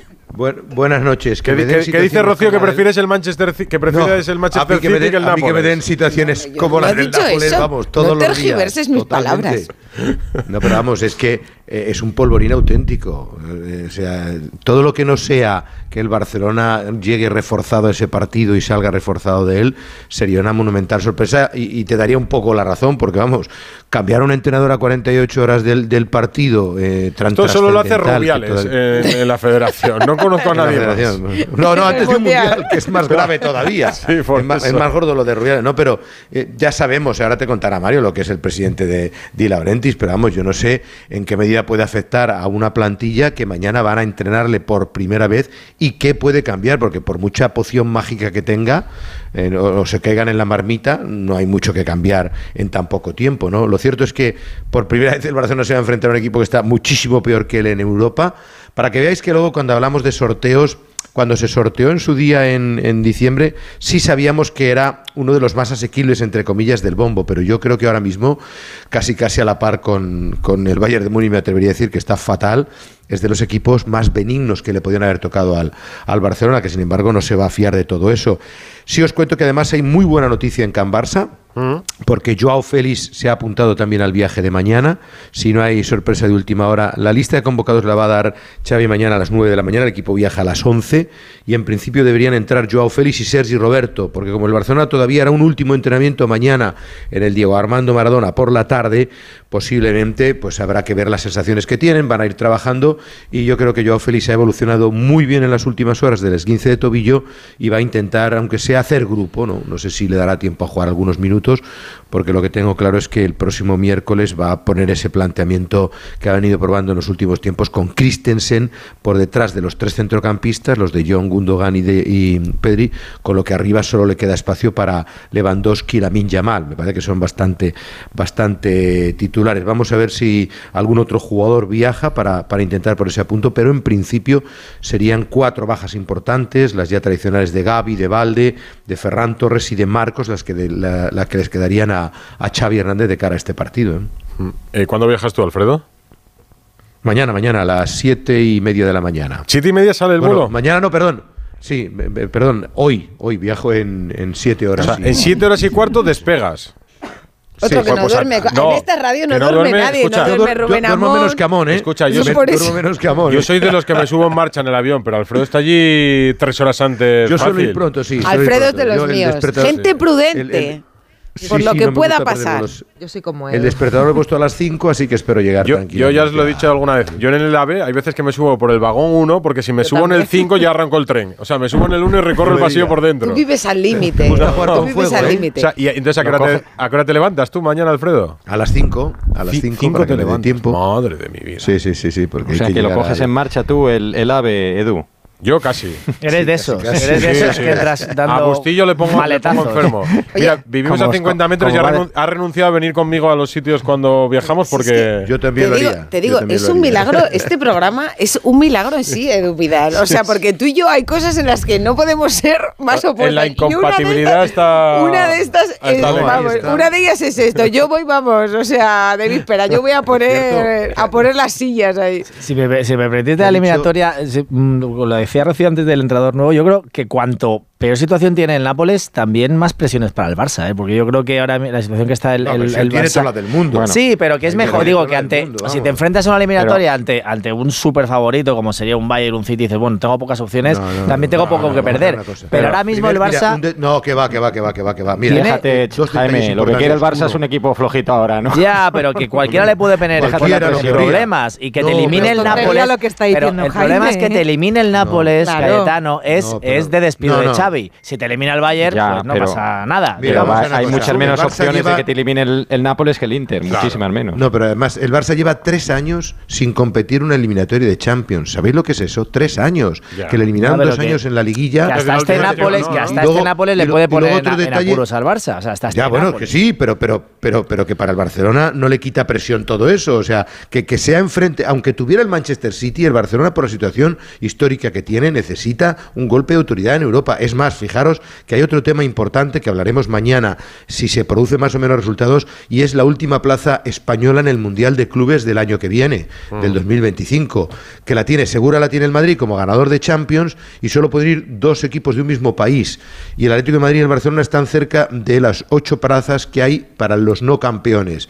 El Atlético de Madrid le tiene una ventaja de siete puntos. Tiene que sacar siete puntos más el Barcelona en estas rondas para adelantarle, para que veáis todo lo que hay en juego y el premio económico que supone sí el está Mundial. claro o sea que, que el Barça tiene presión, que no está en su mejor año para intentar competir en la Champions después de estas temporadas, pero lo que dice Jaime es, si tienes un equipo top delante y pierdes, bueno, tienes en cierta manera alguna justificación, pero si encima palmas con el, el peor Nápoles de los últimos años, entonces Yo ya sí creo que que, es no el le final. vale esa justificación al Barça, de verdad. ¿eh? Yo creo que ahora mismo está en una situación tan necesaria, tan necesitada, que es que no le justifica nada. Porque Claro. al final dices, entonces, ¿a, a qué has apostado? ¿A ocho puntos de la liga y caes con el Manchester City derrota honrosa? Es que no te vale. Es Sí, que sí. ahora mismo en octavos de final no te vale, por muy bien que, que, que, que Pero te vale final. menos si pierdes con el Nápoles. A mí- Hombre, a mí evidentemente, parece- pero, pero es que no vale nada. A mí lo que me parece incompatible total es que Xavi ponga a Christensen de medio centro. O sea, es que eso sí, para, para alguien como, como Xavi, que ha sido el mejor centrocampista de la historia de España, eh, con Iniesta, que, que ponga a Christensen en el centro del campo, de verdad. Es que Pues me- muy clemente, muy clemente cuando ponía a, a Nadal. No, no, es que el otro día jugó con cuatro Camarasa. centrales. Sí, es que jugó con cuatro centrales el otro día Xavi. Es que eh, se está transformando. Es que ¿Se no, está no- clementizando? ¿Tú crees que verás a Xavi? El Barça- bueno, el Barça La está, fra- empe- la frase de la a ser el Atleti y el Atleti el Barça. Oye, a ver, que Mario Gago, Mario, nos has, eh, nos has asustado antes con el Inter. Vamos a ver si arreglas la noche un poco eh, contándonos eh, lo del Nápoles. Sí, que, todo lo bueno que he dicho del Inter. Todo al que revés, decir ¿no? Todo, lo- todo al revés, prácticamente. Porque, bueno, Mazzarri lo echa hoy de Laurentis eh, en un calentón muy propio suyo. ¿De Laurentis El- Calentón? No me lo creo. es, es un presidente muy visceral, que él toma absolutamente las decisiones. De hecho, nos hemos enterado porque saliendo del hotel, los compañeros de Sky Sport Italia le han dicho, bueno, ¿qué pasa con Mazzarri? Dice, bueno, no, es, me duele mucho despedir a un amigo, pero va a llegar Francesco Calzona y bueno, ha sido tal el caos que han tenido que reorganizar la jornada de mañana de los entrenamientos y las ruedas de prensa. Estaba todo previsto por la mañana, se ha retrasado y la presentación va a ser mañana a las 7 de la tarde en el, en el Maradona, pero es que el Napoli viene de ser pitado y, y- contestado, como se dice en italiano, de, de ser de haber una protesta muy fuerte en el Maradona este pasado sábado en el 1-1 contra el Genoa, de ganar tres partidos de los últimos 11 y sobre todo en la época Mazzarri, que solo han marcado nueve goles en los 12 partidos de liga que ha estado Mazzarri. Y, sobre todo sin Osimen, ¿no? Va a ser el primer partido de Osimen desde el 23 de diciembre que ha estado en la Copa África y es el gran peligro del, del Napoli. Así que va a ser el, contra el Barça el primer partido en dos meses en el que va a jugar con sus compañeros. Además, defensivamente el equipo pues eh, tiene errores, despistes y, y jugadas donde ya no se acuerda del equipo que fue campeón el año pasado. Bueno, lo único Sigue, Mario, a lo que tienen que agarrarse es a Kvaratskhelia, que, que es el, el georgiano, es verdad, que en esta semana se ha echado el equipo a la espalda y ha hecho jugadas y algún gol, algún golazo como el día del Verona, que es a lo que se agarran en, en la ciudad Se de están Nápoles. para- descorchando para botellas ahora mismo en Barcelona. ¿Eh, canapés, están sacando bandejas, bandejas de canapés. No le estará gustando a Veremos. Xavi El que miércoles. estéis dando al Nápoles por, por una... Hombre, claro que no. No le estará gustando. Siempre, siempre hay que decir que el rival es que el rival es buenísimo, el mejor del mundo. Si lo ganas, Y ¿eh? mañana lo dirá, lo dirá cuando empate. claro. Dirá, ¿no? en cualquier caso es un cara o cruz para Xavi. Eso si- si el, el Barça que va a jugar con un equipo que está peor que él, a 27 puntos del líder, con entrenador nuevo, que se va a jugar los octavos habiendo conocido el equipo 24 horas antes de jugar este partido, o sea, como no gane, yo espero que, es verdad, que no haya canapés en ese palco, porque pueden volar, pero... Ni rollitos de Perdona. primavera. Sí, A ver, Susana, permitidme solo dar contexto sobre Francesco Calzona, que es verdad que parece que es un recién Había llegado estado, que había está estado. seleccionando a Eslovaquia. Con Sarri, ¿no? ese Y con fue, fue ayudante de Sarri, fue ayudante de Spalletti y ya se está diciendo por aquí que va a intentar retomar todos los automatismos que Rudy García y Mazzarri cambiaron, es decir, 4-3-3, juego ofensivo y que aunque vuelva a 24 horas les va a decir, chicos, ¿os acordáis lo que hacíais con Spalletti el año pasado? Pues prácticamente vamos a intentar hacer lo mismo. Otra cosa es que, claro, después de tantos meses jugando otra cosa, que se acuerden los futbolistas, ¿no? Buonasera, Gago. Buenas noches. Abrazo, Abrazo. chao. Eh, nada, Alfredo, despertador en cuatro Claro. horas, en menos, en menos Sí, de espero cinco horas. Espero no quedarme dormido. Cerca de 1.350 seguidores del Barcelona. Me da una atención que del Atlético de Madrid van casi tres veces más que del Barcelona. No había nada organizado por parte del club y son gente que ha viajado por su cuenta, gente incluso de, de Centro Europa o de otros puntos de Europa, pero serán 1.350 los que acompañan al Barcelona en ese mítico Diego Armando Maradona de, de Nápoles. Con qué tranquilidad nos habla. O sea, no ha metido ni prisa ni un Homenaje al Big segundo. Data de por, Metan 4. por decir que sí. ¿Cuántas alarmas pones mañana entonces? Tres. Tres alarmas. ¿Ves? Eres de los míos, Alfredo. Yo Sí, sí, también. sí, sí, Yo también si pongo acaso. tres, Sí, pero sí. la- Por si duermo tampoco, entonces no duermo bien. Porque digo, me voy a dormir, me voy a dormir, y entonces Claro. duerme vela todo el rato. Tú, A dormir, Alfredo. Tenemos mucho que Os aprender de Edu Pidal. ¿eh? Eso. En, en la repetición os, os escucho la parte final del De camino programa. al aeropuerto te lo pones. Hasta Claro que sí. mañana. descansa. Hasta mañana, chicos. Adiós. Radio Estadio Noche. Rocío Martínez y Edu Pidal. Hola, buenas noches. Pues me gustaría que pasara el Atlético de Madrid. Pero es que no será el Atlético de Madrid que voy a ver en Milán. Porque como es tan, tan así, uno de cal y otro de arena, pero me deseo que pase el Atlético de Madrid. Venga, un saludo, buenas noches. Buenas noches, un saludo. Pues no cambia mucho el porcentaje, ¿eh? ¿No? ¿No? no, no, no, La verdad es que yo pensaba que esto iba a estar más igualado y el 65% opina que el favorito para pasar esta eliminatoria es el Inter de Milán, el 35% dice que el Atlético de Madrid. Claro. Y ojo que Alberto contraataca, Alberto de Salamanca, y ahora por Twitter nos dice gracias por emitir en directo mi, mi audio, pero también me gustaría a preguntar a Edu Pidal por su origen, su afinidad con mi ciudad. Gracias. Con Salamanca. Ah, con Salamanca. Con Salamanca, pues, sí. no, porque Alberto de Salamanca que nos vuelve a no, preguntar ahora no, por Twitter. fácil. Yo, yo estudié periodismo en Salamanca. Claro. Ah. O sea que son cinco años en los que disfruto poco. de la, de la universidad. clases- con sus clases y sus noches, Cla- ¿no? Y sus noches. sí, sí. Alberto no, yo- nació yo en Salamanca, se dejó la vida en Me Salamanca. dejé la vida, sí, sí. Me, me exprimí Salamanca al máximo durante hígado. cinco años.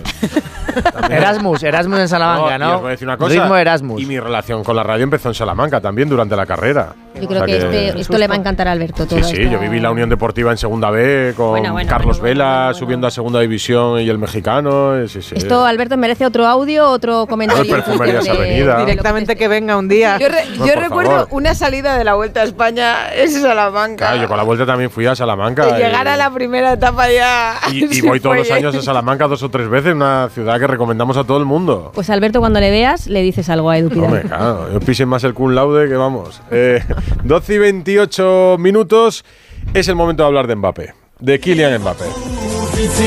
Ah, mira, Frasquet nos pone la canción. Esta no me la esperaba yo, no lo hice por esto. No podía creer en ningún momento que fuéramos a hablar de Mbappé. ¿No? ¿No? ¿No? ¿Alguien Sobre tiene que todo una decir- hora después. ¿A- ¿Alguien tiene algo que Hemos decir? de tardado mucho, Mbappé? Susana. Buah. Mucho Sí, sí, me de- sorprende. Oye, enhorabuena. Felicidades. Ha habido responsabilidades previas, eh, obligaciones previas, Susana, que nos han llevado a no hablar de Mbappé. No, pero es verdad que en las últimas horas está siendo noticia por, por, por un montón de cosas, un montón de detalles que cada vez lo acercan más y más y más al Real Madrid y parece ya irremediable. Pero se va a hacer largo, ¿eh? Digo que estamos a 20 de febrero. O sea, No, y 20 de febrero y la confirmación medio para el PSG. oficial cuando llegue, que, que debería llegar, pero cuando llegue, mm, lo mismo es mayo, es decir, que queda todavía mucho, no sé si nos va a dar. Y sobre todo una vez que ya Mbappé ha dicho que se va del PSG, pues ya los siguientes solo nos queda una noticia, que es a qué equipo va a ir. Y por lo que a mí me cuenta, el Madrid va a tardar eh, mucho en oficializar esto, porque la Champions está por medio, a ver lo Claro. que pasa en el No, cruce, donde, claro. donde bueno, Va a mejor- tardar tanto como eh, confirme que no se puede cruzar con el PSG. Yo tampoco, no, no, yo Y creo que el depende Madrid, cómo le mientras que esté vivo en Champions el Madrid, no, no, no creo que vaya a acelerar ni va a oficializar nada por respeto a, a muchas cosas, también a sus jugadores, a la temporada. Otra cosa sí, si el Madrid gana la Liga el 25 de abril y está eliminado de la Champions, pues a lo mejor sí. Pero es que hablamos de abril, estamos a 20 de febrero, insisto. O sea que queda muchísimo. No, yo no sé cómo entre más, todos vamos a poder estirar este chicle, ¿eh? sinceramente, tanto, tanto O- o- tiempo. A ver, la información del marca hoy es estupenda, es demoledora, con datos, con cifras, aunque a mí me siguen diciendo que aún no está firmado. No hay Pero tantos datos y tantas cifras. situaciones. Susana, yo, respeto es mucho lo que ha dicho el marca, muy pero, grandes. pero no hay. no- bueno, yo creo que lo que dicen, y como dices tú, en el club dicen que todavía no está firmado.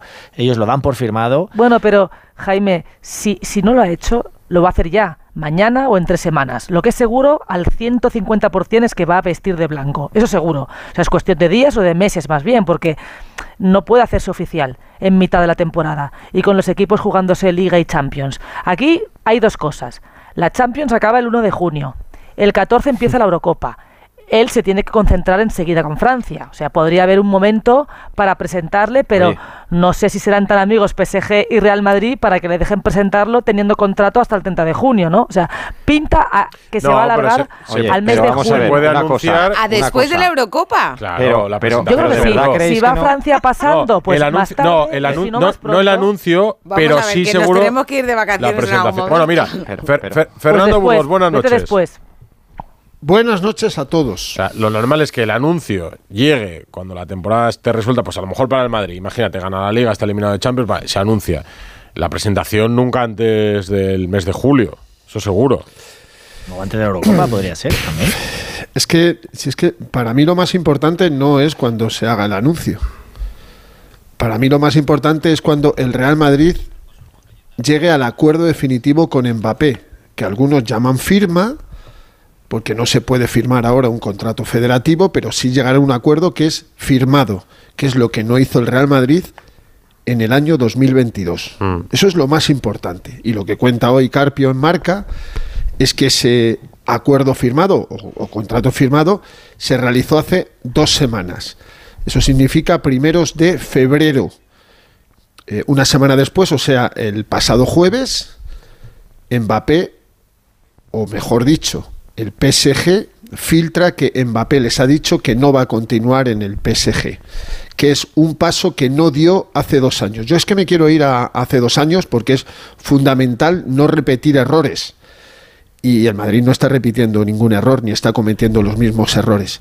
Que el Madrid tiene que firmar un acuerdo o un contrato con Mbappé es ley del fútbol, de un futbolista que desde el 1 de enero puede eh, hablar y firmar con cualquier club.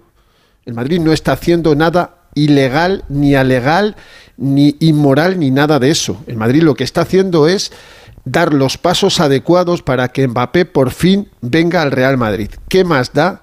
Que le presenten el 1 de julio, que Francia va a llegar muy lejos, el 15 de julio me da igual, o el 26 de mayo, el día después de acabar la liga. Es que eso es lo de menos. Sí, pero que, Fernando, Fernan- si puede haber un Bueno, jugador no- capaz no creo que de, dejen, de ¿no? decir que no, eh, decir que no a su actual club y, y marcharse o decir que se va a marchar sin tener firmado nada con otro es Mbappé. O sea, hemos visto, no hemos visto un jugador que llegue, Sí. llegue hasta, hasta el extremo en las negociaciones. Jaime, Por sí, pero- tanto, pero, eso es capaz que- Mbappé, pero el Madrid no va a repetir bueno, el mismo es- error. tiene razón Fernando Burgos. Yo a mí lo que me cuenta el Madrid es que firmado no hay nada todavía. Firmado. Puede haber un acuerdo verbal, puede haber un pacto, puede haber la sensación de que dónde va a ir, quieres venir al Madrid, aquí, aquí estamos para recibirte, pero ahora hay mucho hilo que coser todavía, eh, definir las, las condiciones que no son eh, las que tienen el PSG, ni cerca, pero yo, eh, que esté firmado ya, lo dicen los compañeros del marca y lo tenemos que respetar.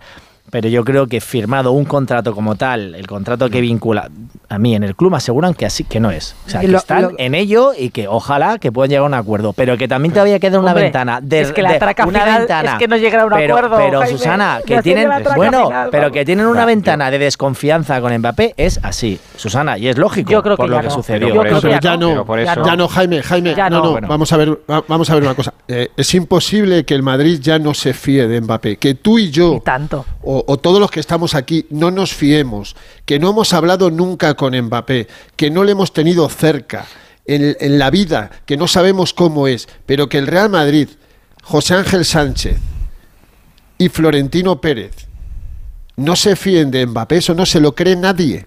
Porque entre otras cosas, el Madrid lo que está haciendo es, repito, lo que no hizo hace dos años. Que Mbappé no se pueda echar atrás por nada Claro. ni por nadie. Por- eso es pero así. por eso tiene- Ahora, Tiene que hoy tener algo Carpio, firmado seguro. no, pero pero sí, pero sí, eh, firmado es posible, pero no estamos hablando de un contrato federativo. Un Eh, acuerdo, un acuerdo. Exacto, pero porque si es lo que precisamente necesita lo el Madrid. hablábamos aquí el otro día, Un- hay un- hasta un riesgo de que se mira. lesione y entonces tiene Mira. que haber unas garantías para ambos. Hombre, Mira, pero esto eh, no lo eh, puedes Jaime, pensar, jolín. No- Hoy Carpio sí que puede da pasar. detalles, da, da muchos datos. Sí, bueno, pues no seas detalles. vinagre, hombre, no, no, no, hombre, no que tiene por qué eh, pasar. A ver, entiéndeme bien, No en hay que ser ningún caso. negativo. No, pero eh, al final, en el fútbol de élite, con una industria que mueve tanto dinero, tú imagínate que mañana eh, se lesiona Mbappé de gravedad. El club y bueno, el jugador tienen que tener un acuerdo firmado que, como dice Fernando, perdón que te corte, eh, Burgos, no es el contrato oficial, pero tenía que haber unas garantías. Eh, para eso y para que el club, después de lo que le pasó hace dos años, no dé pasos en falso. Pero No, Ponía, ponía sobre la mesa Jaime ¿no? Eh, eh, lo que cobra en el, en el PSG. Hemos estado contando las cifras, son 200 millones. El Madrid, vamos, ni se va a acercar a No, eso. pero- Pero, pero- claro, pero es que tampoco hay nadie que le vaya a pagar 200 millones. No, pero no 200, pero hay fórmulas. Tú si prorrateas, por ejemplo, la prima de fichaje que vaya a pagarle el Real Madrid temporada a temporada, pues el sueldo sube, las primas por objetivos. Quedándose eh, siempre los- muy lejos de Quedándose muy eso, lejos, sí, eso pero tampoco. Pero porque es un, un- un- pe- pero- un salario burbuja, Sí, el, del, sí. el de Qatar, el del PSG. o sea, pero, que- que, pero que no, pero- Muy, muy sí, pero que no lejos. va a ganar 15 millones limpios por temporada, va a ganar mucho más. A lo mejor no tanto, Edu. No, Bueno, prorrateado. no, no, sueldo 15, 20 prorrateado. millones, No, no, no, digo prorrateado todo. Pro- No, no, pro- prorra- prorratear en un mira, contrato eh, de cinco temporadas la prima de fichaje, por ejemplo, sumar esas No, cantidades y al objetivos, y los bonus, los y objetivos, los bonus. no, claro. Ay, pero- No, pero lo que, lo que yo quiero dejar claro es una cosa, y, y- y yo creo que eh, tenemos que respetar a todo el mundo. O sea, aquí no hemos venido a ser los más listos que nadie. Eh, cuando hay un compañero que te cuenta, por ejemplo, que es, es lo, lo que yo he leído esta mañana muy tempranito, sí da datos, Carpio, da muchos datos, Jaime. Por ejemplo... Eh, pero Fernando, eh, que si bueno, quieres hablamos de periodismo, de lo que ha sucedido en Mbappé en todos los casos, ¿eh? que, que, que, que marca es mi pe- periódico de mi compañía, o sea que yo lo defiendo igual que defiendo el mundo. No, no, si yo no te digo, estoy diciendo que tú lo ataques. Escúchame, digo, pero que es que con el tema Mbappé te- te- tendríamos también un debate muy largo periodístico de la gente que ha dicho A, B, C y luego C, B y A. Todos, Sí, ¿eh? eso- en eso- todos los eso es otro periódicos, programa. en todas las es radios, en todas las teles. Sí, bueno, que ha sucedido. Entonces, es otro que ahora sí que me está haciendo gracia esta competición que hay un poco por, por levantar la mano y decir la noticia de Mbappé. Bueno, pues la noticia de Mbappé será el día, como tú has dicho, hace cuando has empezado tu intervención hoy. Cuando sepamos o cuando el Madrid comunique Sí. o alguien dé la noticia Sí. de que está firmado por pero- el Real pero- pero Madrid. hay que hacer un y que el programa de Madrid te lo confirme, que sí. Hay que hacer un Madrid programa no de radio el confirmando 20 de febrero donde hay que contar ciertas cosas, como por Sí. ejemplo que el Madrid no va a llegar nunca a la oferta de hace dos años. No va a llegar, porque fue una oferta que caduca por, por- por dos razones fundamentales. Porque Mbappé por aquel entonces era para el Real Madrid imprescindible, sin H, imprescindible y ahora a lo mejor es menos imprescindible. ¿Por qué? Por, por- por aquel entonces el Madrid no tenía la decimocuarta y no tenía un Vinicius estelar y entre otras cosas no había fichado ni, vamos, yo creo que ni, ni pensaba en Jude Bellingham. Ahora tiene a ellos dos como dos de los cinco mejores jugadores que hay en el mundo. Y viene uno que posiblemente sea el mejor o uno de los dos mejores, es así, pero te cambian las condiciones. Hoy cuentan. A mí me gustaría que si tienen una noticia me citaran. Eso es siempre. Hoy cuenta Carpio que la prima de fichaje de hace dos años, lo digo yo, era 120, 130 millones.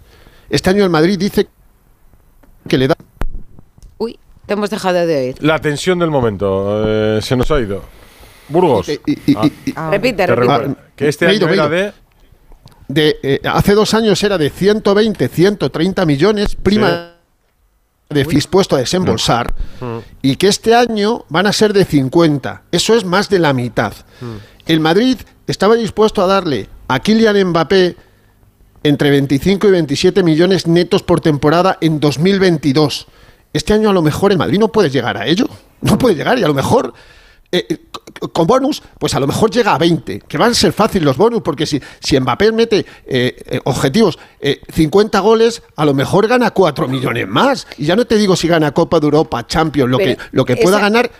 Esa información va en la línea que ha contado José Pedrero en el chiringuito hace días ya, lo de, sobre todo lo de la prima de fichaje. Eh, Pedrero dijo el otro día que, que ni 50, o sea, como que estaría por debajo de 50 la prima de fichaje y decía Josep que, que no cobraría más que, que el resto de jugadores de la plantilla.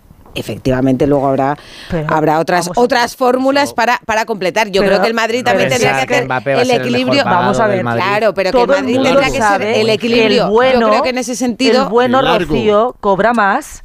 Es que es Va a ser de largo el no, que no más cobra. cometamos Pero que- dar yo creo que todo- todos tenemos claro, y me imagino que Mbappé también, que la- las circunstancias y la situación no es la de hace dos años. Pero yo Sí, creo que el Real no Madrid sabrá mantener el equilibrio entre que Mbappé, que es eh, una estrella El mejor, mundial, llegue más como siempre, tal, se vida. le trate como tal, sin que el resto de futbolistas, porque eh, esto de esto se ha cuidado mucho siempre en el Real Madrid, ¿no? Intentar que en el vestuario todo tenga sentido, Y más- y lógica más- y, meritocracia. se ha cuidado que no se conozcan los No, pero vamos a ver, pero O sea, los futbolistas hablan entre ellos y no son no viven en otro mundo. Nadie piensa que Mbappé va a cobrar lo mismo que Alaba, por ejemplo. en Pero, el- eh, Bellingham cobra pero lo mismo trabajo- que Mendy. No, pero ahí el trabajo es Pues para, para dominar el ego de Mbappé, que, que- que sí que tiene eh, controlado completamente el vestuario Ancelotti y seguramente tiene habilidad para hacerlo que sí, también. pero que el Madrid Mbappé, tiene mucha experiencia en controlar egos también, ¿eh? Hombre. Sí, pero, pero el de Mbappé es. Ancelotti, es- sobre todo. ¿Es mayor por que el de Cristiano, visto. por ejemplo? ¿Tú crees? Si no le conocemos. Hombre, pues, pues, las- Te voy a decir una pero- cosa. pero por- lo que- yo no lo, conozco, pero ahora- eh, Cristiano lanzó un órdago y le salió mal, y este lanzó un órdago y, la- y vuelve. ¿eh? Cristiano lanzó un órdago con 34 años y después de Lo haber que, ganado lo cinco que Champions. podemos tener todos claro Claro, que las cifras no de las, vamos, no las vamos a saber, Fernando. Tú los digo que cuántos años llevamos, llevas haciendo el Madrid Pero de- y cuándo se saben los salarios de los jugadores. Es que no se saben, porque luego de Mira, repente sí, sí, sí. Mira, mira, Jaime, mira, Jaime, perdóname. Hace eh, cuatro años, en plena pandemia, eh, los sueldos de los jugadores del Madrid eran no eran muy grandes para ser el equipo que era, ganando tantas Champions. El que más cobraba hace cuatro años era Sergio Ramos, que pidió cobrar un euro más que el gran fichaje que fue Eden Hazard. Eso sí se sabía. Y hoy cuenta Carpio, repito, es que eh, me apetece contar lo que, lo que cuenta un compañero con tanta seguridad. Hoy cuenta Carpio, Carpio que los tres jugadores que más cobran en la plantilla del Real Madrid son Cross, Modric y Álava. Claro. Eh, eh, Escucharme, no es Vinicius, que acaba de renovar, hace- no es Jude Bellingham, que costó 100 más 30 en variables o lo que queramos. Es Alaba que vino libre. Y Modric Claro, porque, y- porque afianza el balón de oro en el salario. No, y, y porque ha ganado cinco Copas de Europa, como Tony Cross, que llegó por Madrid. 30 millones y está y está súper amortizado todo eso. A lo que voy yo es, las circunstancias de cada vestuario son diferentes. Mira, hoy hay una cosa curiosa que os voy a contar. ¿Sabes que Ancelotti les ha dado dos días libres? Hasta el miércoles, bueno, dos días y medio, hasta el miércoles a las 4 de la tarde. Y hay futbolistas pues que se han ido a, a diferentes sitios. El 80%. Vinicius, Vinicius se ha marchado a Marrakech como embajador de buena voluntad de la UNESCO para visitar una escuela secundaria en Marrakech, que es ciudad de aprendizaje de la UNESCO. Y por la tarde se ha hecho una foto en el desierto con una camiseta de Marruecos con el número 2. ¿Sabéis de quién es ese, ese dorsal? Hakimi. Del, del mejor amigo de Akraf Hakimi. Si es Claro. que O sea, yo estoy segura es que ahí es un de que ídolo. se van a Todos hacer amigos. todos son señales. Estoy Pero segura tengan de que ninguna se van a duda. hacer amigos. O sea, pero todo ¿cómo no esto se de, van a hacer "Uh, va a amigos?" revolucionar el vestuario y se van a llevar fatal. Que no, hombre, Eh, que es no. que yo creo que no, porque Pues- además en el caso de Vinicius lo hemos visto con Bellingham. O sea, ahí podían haber saltado chispas. Es así. Porque la estrella era Vinicius, viene Bellingham y todo el mundo habla de Bellingham y los chavales se compran muchas camisetas de Bellingham y sin embargo la relación entre ellos, o con Rodrigo, te digo, exactamente igual. Y la relación entre ellos es buenísima porque yo creo que, que entre, este- entre estrellas pues también se llevan bien. "Pues es que somos colegas aquí. Así vemos de vuelta a No, Hakimi además- algún día. Puede ser. Hakimi, sí, pero Pues lo ha además pedido, el- en la pues, cuestión del, lo ha pedido, del ha pedido dinero, volver. A, a cuestión del dinero, el hecho de jugar en el Real Madrid tiene muchísima más repercusión que jugar en el PSG y eso a la larga también eh, va a entrar mucho más dinero para Claro, Mbappé y para la todos. clave va a estar, eh, que me corrija Fernando, en, en- en el acuerdo en cuanto a los derechos de imagen. Eh, porque Bueno, eh, puede, puede pelearlo. eh, el, Ma- el Madrid ya sabes que es 50-50. Sí, pero se Eh, valora que haya un pequeño cambio en ese sentido y luego también los ingresos que va a tener Mbappé por derechos de imagen siendo eh, Claro. jugador del Real Madrid versus los que tendría siendo del PSG. Lo que sí va, lo que si sí, se hubiera eh, quedado en el PSG, cobra más del doble. Lo que sí va a suceder- dinero, pero entre la ficha, los bonus, perdona Jaime, los derechos de imagen, más todo lo que ha robado en el PSG, pues imagínate, ¿eh? si es por dinero, Gracias. él ya hubiera renovado porque ganaría lo que hubiera Pero querido. que sí que- Piensa lo- que su etapa ha terminado y ya está. que lo que la le puede historia del Madrid no se lo deporte va a dar el PSG, ¿no? va a ser algo novedoso que un, que jugador, que un deportista, mm, bueno, renueve en, la- en- en su prime, como dicen ahora los chavales, que vaya a, a perder dinero Sí, en una renovación. La verdad ¿no? que yo creo que no va a perder todo- tanto dinero. A pesar Eso- de todo, va a perder.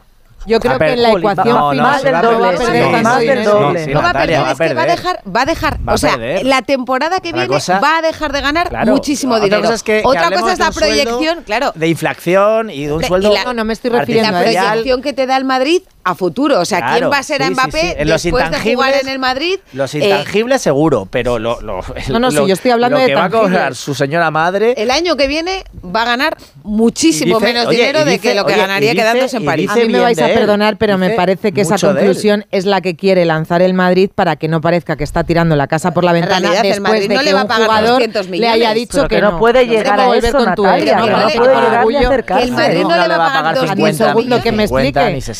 Ni 60. Que ya lo sé, Pero- pero, que se lo va a compensar por- en otro Bueno, tipo de hasta- cosas. hasta el Si gana la. Champions, el Balón de Oro. Bueno, Sí, claro, pero si va ganando, pero- Claro, claro. pero, eh, por tanto ¿Por no va a pero ¿por perder. qué Ficha, preocupados por lo que cobra este señor?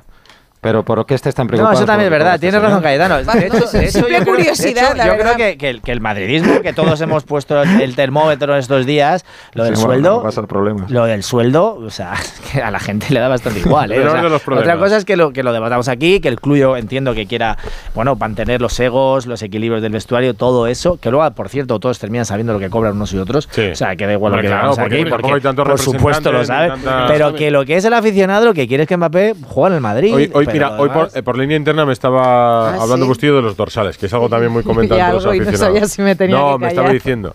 Y entonces le estaba diciendo yo que si Modric se va del Madrid, eh, Mbappé heredará el 10 de Modric, el 9 que está libre será para Enrique. Pues pinta No, lo que eso, decía ¿no? Vini Busti- se quedará con el Bustillo siete. era que el 7 se lo queda a Vini. Hombre, claro. No va a venir. Yo creo, no, no veo yo de todas formas a Mbappé diciéndole a Vinicius, oye, me dejas tu número. Pues se queda el 10 Vinicius y el 7 el Cristiano llevó el 9 cuando Ra- este, Primer año de compartió Raúl, una el temporada último con año de Raúl. Raúl. Claro. El último, mirad, os voy a contar una, una anécdota hablando de los sueldos de los futbolistas. A mí hace años el entorno de un jugador del Real Madrid eh, me preguntó si me podía enterar de lo que cobraba otro compañero Sí que sí. y le dije, pero, pero eh, escúchame, ¿quién, quién te has creído que soy? Digo, voy a preguntarle yo a, a- a Pepe Pérez eh, lo que cobra para decírselo a, a- Juan Gutiérrez. Pero, pero, pero esto, ¿esto qué es? Bueno, pues hasta, hasta ese punto y se llevaban en ese vestuario, era un vestuario de Copas de Europa de no hace, de no hace mucho y era un vestuario muy sano. Pero os quería decir, ¿escuchasteis las declaraciones de Rodrigo eh, hace dos semanas en el Bernabéu en la zona mixta? Me encantaría Que viniera Mm, Mbappé. claro, Me encantaría. Y le pregunto, digo, ya, pero si viene Mbappé, alguno de los tres de arriba sobra. Y dice, a mí me da igual. Cuanto más fuerte sea mi equipo, encantado de la vida.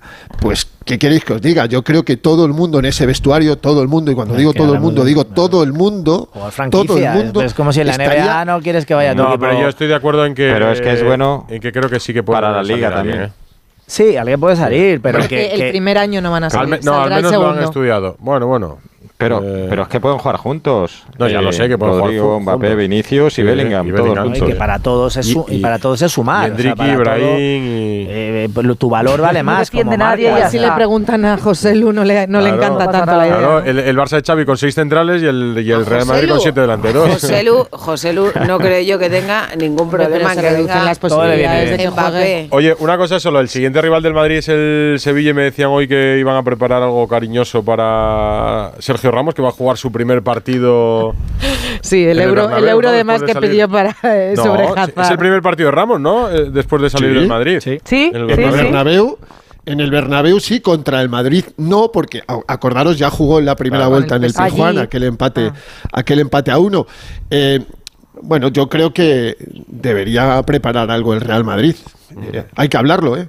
Porque las relaciones entre el Madrid y, y Sergio Ramos se rompieron ya hace sí, dos años y medio largos, ¿eh? Ahí han Y- cosido algo, yo creo ya. Por lo menos Bueno, para. Ah, Acordaros, Todas se cosen acordaros- al final. Sí. Las Acordaros de una salidas cosa. tienen, las salidas es que Sí. siempre son muy dolorosas, pero luego, luego se recuerda. Esto pasa como en las relaciones. Al cabo de tiempo ya solo recuerdas lo bueno. Sí. Eh, Depende Sí, quién, bueno, es. Habla por ti, ¿eh? Se suaviza. se suaviza. Exactamente, cada uno Vamos, es cada yo, uno. yo- yo- pero yo- yo tengo alguna que volverían a hacer solo para No, no, volver a conseguir. jugadores, eh, centrándonos en el fútbol, chicas, no nos desviemos en el fútbol y más en el caso del Madrid. Es la vida, Jaime. No, pero en el caso del Madrid ha habido, ha habido roturas muy serias y con dolor y luego al final casi todos los Casi que se han ido han vuelto. Han ¿eh? vuelto O sea, de una manera u otra y a Ramos pues le veremos en el club de una forma u otra. Mira, seguramente. hay una anécdota, Jaime, este verano, cuando Sergio Ramos no, no tenía equipo, que fichó tarde por el Sevilla, que tenía que entrenar. Y no se fue a Valdebebas. Se fue a la roza. Sí, no, no, no. Estu- sí, estu- sí, que estuvo entrenando en la ciudad del fútbol que posiblemente salió peor de la selección española o está saliendo peor de lo que salió del Real Madrid. Y, y a mí me sorprendió. Y, y yo pregunté y me dijeron, no, no, no queremos molestar. Escuchar eso de, de- no sé, a mí me, me apetecería que, que hubiera, que el Bernabéu a, a su, a- a su penúltimo capitán le recibiera como se merece. Yo creo que... Pero el eh, Bernabéu lo va a hacer. tiene el Bernabéu tiene- lo va a hacer, sí, seguro. bueno, si, el es que, Bernabéu a muy ver, si es que Sergio Ramos ¿Cómo lo va a es el héroe, es el héroe de Lisboa. Sí, y, sí. y muchas otras cosas. Ha sido capitán. Yo, vamos, yo ahí sí que no tengo ninguna duda.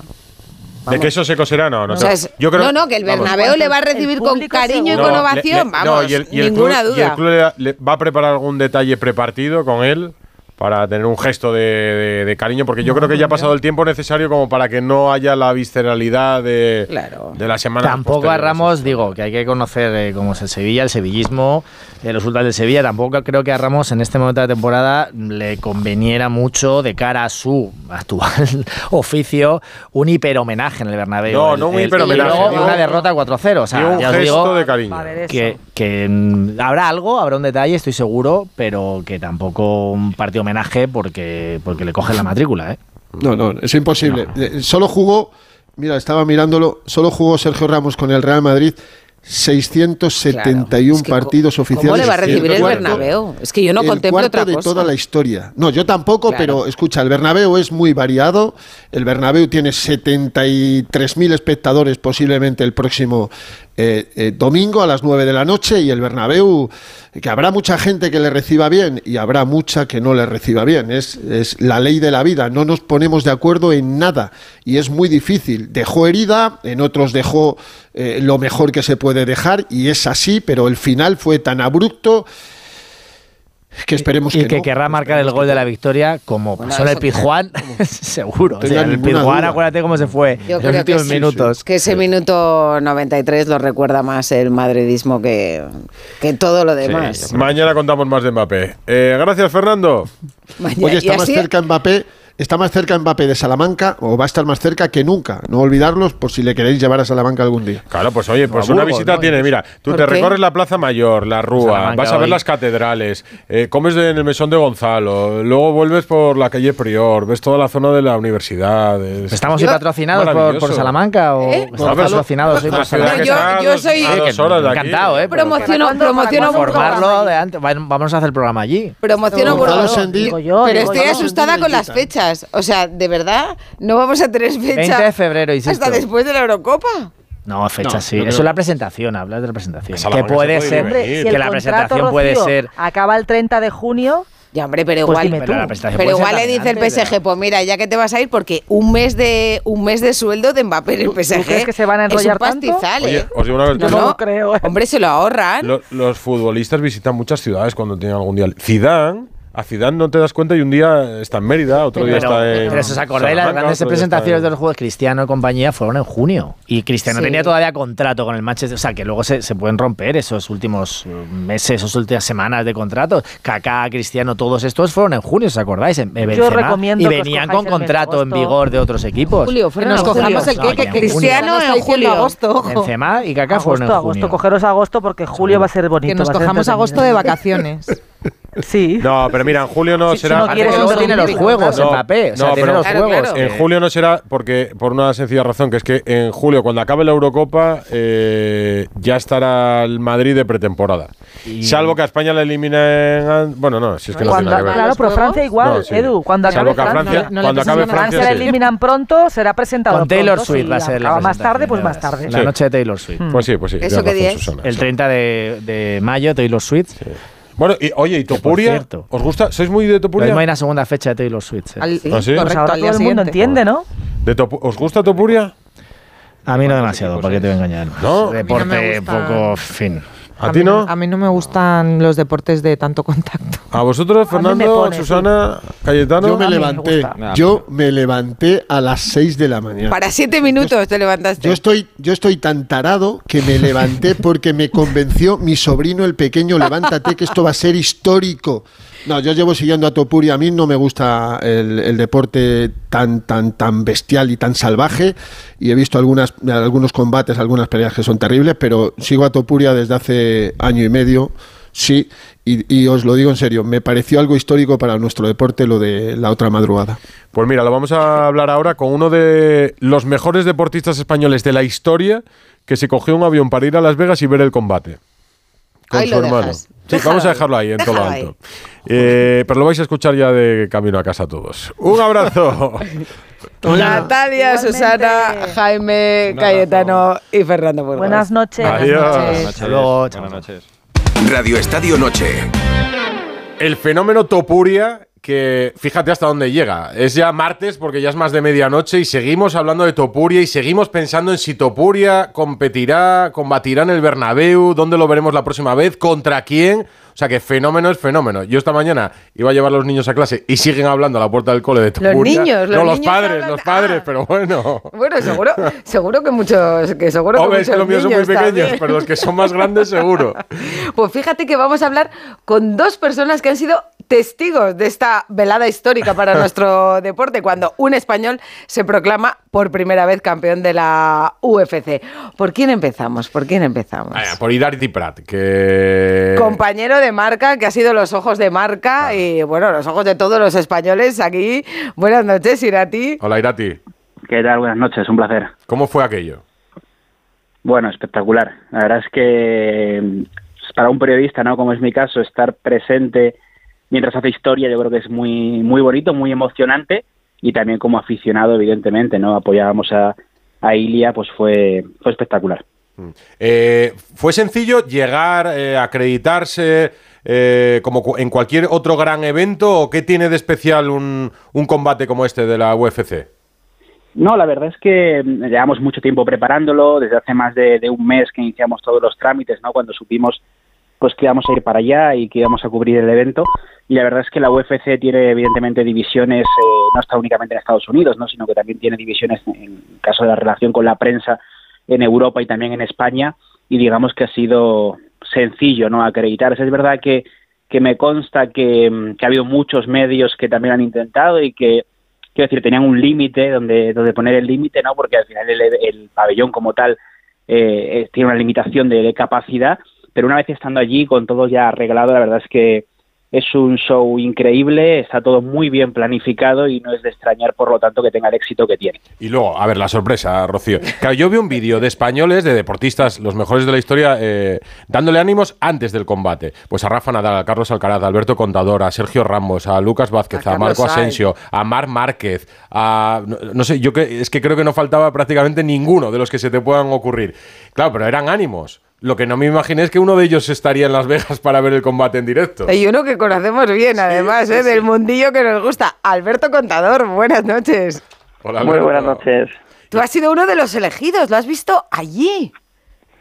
Bueno, pues, pues sí. eh, en cuanto eh, subimos la fecha, la, la bloqueamos, porque de hecho en Jacksonville, que fue la anterior pelea con la que fue capaz de llegar al quinto puesto, ¿no? Y que luego Volkanovski le, le concediera la pelea, pues ahí no pude ir yo por cuestión de fechas, pero... en Pero dijiste, esta no me la pierdo. no, sí, bueno, es que eso tampoco me la quería perder, lo que pasa es que precisamente coincidió, coincidió con mi cumpleaños, entonces no podía, no podía ir. Pero mm, esta sí que no me la, me la iba a perder y, y bueno, desde luego ha sido una experiencia muy bonita, además porque lo vives con como si estuviese peleando alguien de tu familia casi, ¿no? Al final son ya más de dos años los que mm, llevamos un poco juntos, en contacto, viéndonos, y eso es lo que hace que cuando él saltó al octágono, eh, el feeling, las sensaciones eran completamente diferentes de cuando estabas viendo a cualquier otro eh, luchador. O sea, ¿te pone nervioso al nivel de, de ver a alguien tan cercano eh, compitiendo? Bueno, a ver, estás sufriendo porque al final tienes una relación con él, tienes una relación con, con todo su equipo, todos sus entrenadores, con su, con su familia, que además el padre es bastante aficionado al ciclismo, y entonces eso hace que, que cuando estés ahí, pues obviamente estés como con, con esa tensión, ¿no? De a ver si gana. ¿Cómo es? ¿Cómo es él, ya que tú lo conoces? Pues mira, yo le tengo una grandísima admiración. Yo, mm, fijaros lo que voy a decir, ¿eh? No sé si he visto en mi vida un profesional del deporte como Ilia Topuria. ¿Por qué? a nivel de profesionalidad, de, de trabajar, de, de, de cuidarse, de hacer todo a, la perfección para estar en óptimas condiciones, de pulir todos eh, los puntos débiles en un momento dado que pueda tener, ¿no? Al final, eh, las artes marciales mixtas lo que lo que hace es que eso es un mix de todo. Entonces, si uno es muy técnico en boxeo, pues venga, vamos a ir a derribarle. Si uno es muy técnico eh, pateando, pues venga, pues vamos a boxear. Es intentar analizar el, el rival y ir a su punto débil. Y lo que tiene Ilia es que no tiene punto débil, que es muy bueno en, en todas las, disciplinas y es lo que lo que hace que, claro pues que esté ya como campeón de, del mundo del peso pluma. ¿Es tan bueno como para mm, incluso mm, poder competir en boxeo si quisiese? ¿Y plantar cara A ver, yo no soy yo no soy experto en, en boxeo, entonces yo no, no te puedo. O sea, tú no, tú no llegas a esto por afición, tú no llegas a esto porque te has metido en un box a, a practicar un poco, ¿no? Llegas por, por aficionado puro y duro. Yo, yo no, yo bastante golpe recibí ya la bicicleta. Por eso, o suelo, sea, también está muy tú, duro. tú en esto eres de sillón ball. Eh, sí, sí, sí, sí. En este sentido es eh, de, de verlo y bueno, especialmente pues una vez que, que he hecho la, esta relación con, con Ilia, los que sí que comento es que la gente que entendida sí que dice que Ilia como boxeador también podría tener un nivel muy, muy, muy alto. Irati, tú también estuviste con él después de ganar, porque vimos eh, una foto que publicaste en marca con él y con el cinturón de ganador. ¿Cómo estaba él después? Pues muy relajado, la verdad. ¿Ah, Muy sí? relajado y con Muy ganas relajado. de irse. Sí, sí, sí, a mí me sorprendió mucho, pero bueno, no, no diferente a como había estado antes. La verdad es que toda esta semana, ¿no? Que al final yo creo que lo ha dicho muchas veces, es la semana de su vida, ¿no? El combate con el que ha llevado, con el que ha estado soñando mucho tiempo, el que de que sabía que le iba a encumbrar, él siempre lo declaró, pues siempre estos últimos días, porque hablamos con él también, nada, 24 horas antes del combate, y, y estaba muy, muy relajado, reafirmándose en todo lo que había dicho, no iba a durar más del primer asalto, al final duró un poquito más del primer asalto, pero vamos, que casi clava incluso eso, y después, igualmente, muy, muy tranquilo, con ganas de irse de fiesta, por supuesto, que ahí Alberto sabrá mucho más que yo. Ahora se lo preguntamos. La verdad es que es eso, yo creo que no solo la profesionalidad, sino a nivel mental, la determinación que, que transmite. Yo no tengo tanta experiencia como Alberto, no he visto tantos grandes deportistas como él, pero no he visto tampoco a nadie igual que Topuria en ese aspecto. Es una determinación y una fortaleza mental absolutamente increíble la que tiene.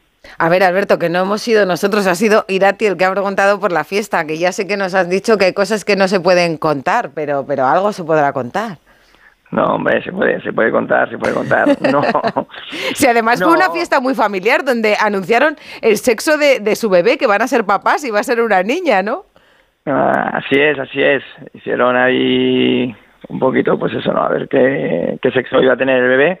Y bueno, pues lo que se hizo, pues se organizó en, una villa allí en, Hollywood, pues, pues una fiesta de, celebración, pues para que toda la gente que se había desplazado, ¿no? Y sponsor y demás, pues pudieran estar un rato con, un rato con él. Entonces, bueno, eh, creo que fue muy, muy bonito. Ilia también creo que es mucho de valorar el que después de, de, competir, de pegarte, ir para allá, porque, a ver, al final eh, él tiene que estar dolorido, ¿no? Y, irte con tanta gente, con tantos abrazos, con tantas eh, fotos, tampoco es, es fácil. De, entonces, eh, creo que fue eh, muy bonito, está muy bien organizado y, bueno, pudimos disfrutar todos los que los que fuimos para allá un poquito de un ratito con, con Ilia. Había, había mucho colorín, gente guapa, como se suele decir, así como tú. ¿Quién más había por ahí? bueno, había gente. Lo que pasa es que yo también soy bastante, yo soy bastante, mm, Discreto. digamos, un poco de- dejado en cuanto a, a reconocer, pero bueno, sí que había gente pues también de, la televisión, gente, actores y demás, pero, mm, pero bueno, ahí lo, lo, lo importante era eh, pasarlo bien. Oye, Irati, ¿qué se cuenta del Bernabéu? ¿Qué se contaba por allí? Porque él lo tiene claro, él tiene claro dónde, Sí, sí, sí. dónde quiere que sea su próxima pelea en el, en el Bernabéu. Hoy, por cierto, eh, se lo decían también a Florentino Pérez y decía, hombre, habrá que hacer una velada. Dice, lo único que es corta, ¿no? Claro, porque es que tal show que se monta, siete minutos duró. Sí, pero bueno, son siete minutos la, lo que duró la pelea final, que podrían haber sido un máximo de cinco minutos por asalto en cinco asaltos, a ser defensa del título. Es decir, en torno a media horita con los descansos podríamos haber dicho, son la máxima prolongación que hubiera podido tener, pero claro, es que antes había 12 peleas. Es decir, que podemos decir que la velada como tal duró entre seis y siete horas. Por lo tanto, es, es, es largo lo que se llevaría a cabo en el Bernabéu si es que se produce, evidentemente con Topuria como, como el combate estelar y el que cierra la velada. Eh, bueno, a ver, él lo ha dicho muy claro, ¿no? Que él quiere combatir. De hecho, le preguntaron desde aquí en Estados Unidos, no, pero igual, igual algún otro sitio en España que no sea el Bernabéu. Y él dijo, no, no, no, si está el Bernabéu, no quiero ir a otro sitio que no sea el Bernabéu. Y ahora está claro que tienen que ponerse de acuerdo todas las partes implicadas, ¿no? Que es UFC y, y Real Madrid. Porque es verdad que UFC pide varios eh, puntos que tienen que ser sí o sí cumplidos. Uno es que eh, sea un, un recinto cerrado, que eso, Eso lo cumple. puede Venga, cumplir, uno. A por el siguiente.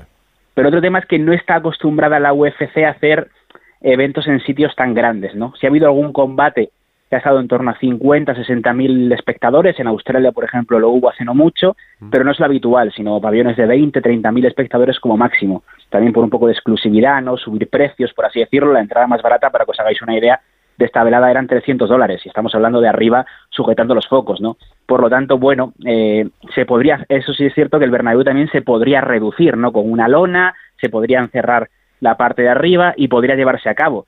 Pero verdad que todavía es Se, muy pu- se pronto puede hacer y- lo que pida Irati. O sea, Sí, lo sí, que sí. pida más o menos, Florentino se pone manos a la obra y en un día te lo cambia todo. ¿Que quieres 40.000 asientos? 40.000 asientos. O sea, yo creo que no habría problema. Al ¿eh? jefe de la UFC le ha encantado, Sí. pero ahora, ahora, en nada, vamos a hablar de las posibilidades de que el combate sea ante McGregor. Venga.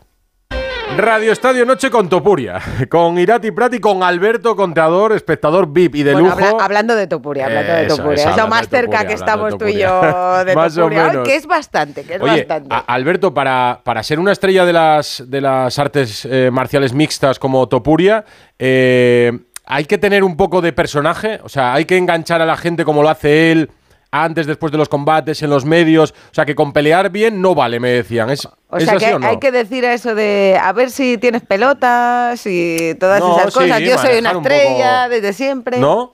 Bueno, a ver, yo creo que el, el luchador que más ha conectado eh, tenía un poco esa imagen, ¿no? Quizá un poco como de, de villano que era Conor McGregor, ¿no? Que se convirtió en la estrella que era, ya no solamente por luchar, sino por el personaje que, que tenía, ¿no? En el caso de Ilia, Ilia tiene un discurso claro y es un discurso eh, que confía plenamente en sus posibilidades y el hablar tan claro también lo que provoca es que eh, no cause indiferencia y eso es bueno. Eso es bueno a la hora, en un momento dado, pues enganchar a un público que quizá pues es eso, no, no, no es español o georgiano, ¿no?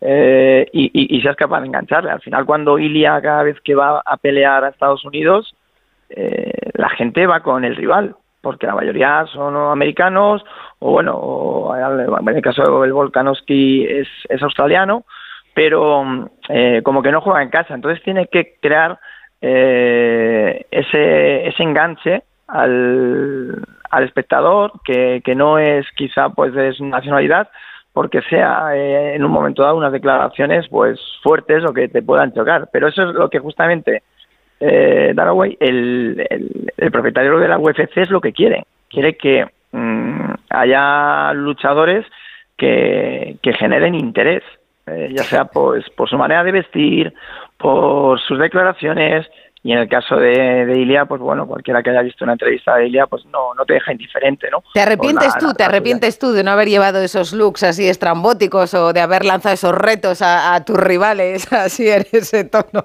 Hombre, él en la carretera era de los explosivos, ¿eh? Sí, hombre, Era pero- de los que arrancaba de lejos. Pero no de los que- utilizaba, no utilizaba. Yo estuve, le seguí muy de cerca en la etapa de Fuente D, o sea Fuente que sí, sí, sí. Pero, pero no, No, yo- utilizaba ese lenguaje así, ¿no? No, bueno, pero era un poco heroico también, contador, en la carretera, ¿eh?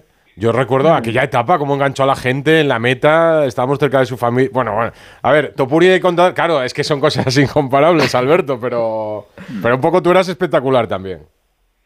Bueno, a ver, como dices, no son deportes completamente, completamente diferentes, eh, pero bueno, sí que es verdad que en cierto modo mi manera de correr era como una manera de correr agresiva, ¿no? Eh, intentando romper la carrera, romper ese guion establecido, haciendo locuras que a veces salían bien, a veces no, no salían bien.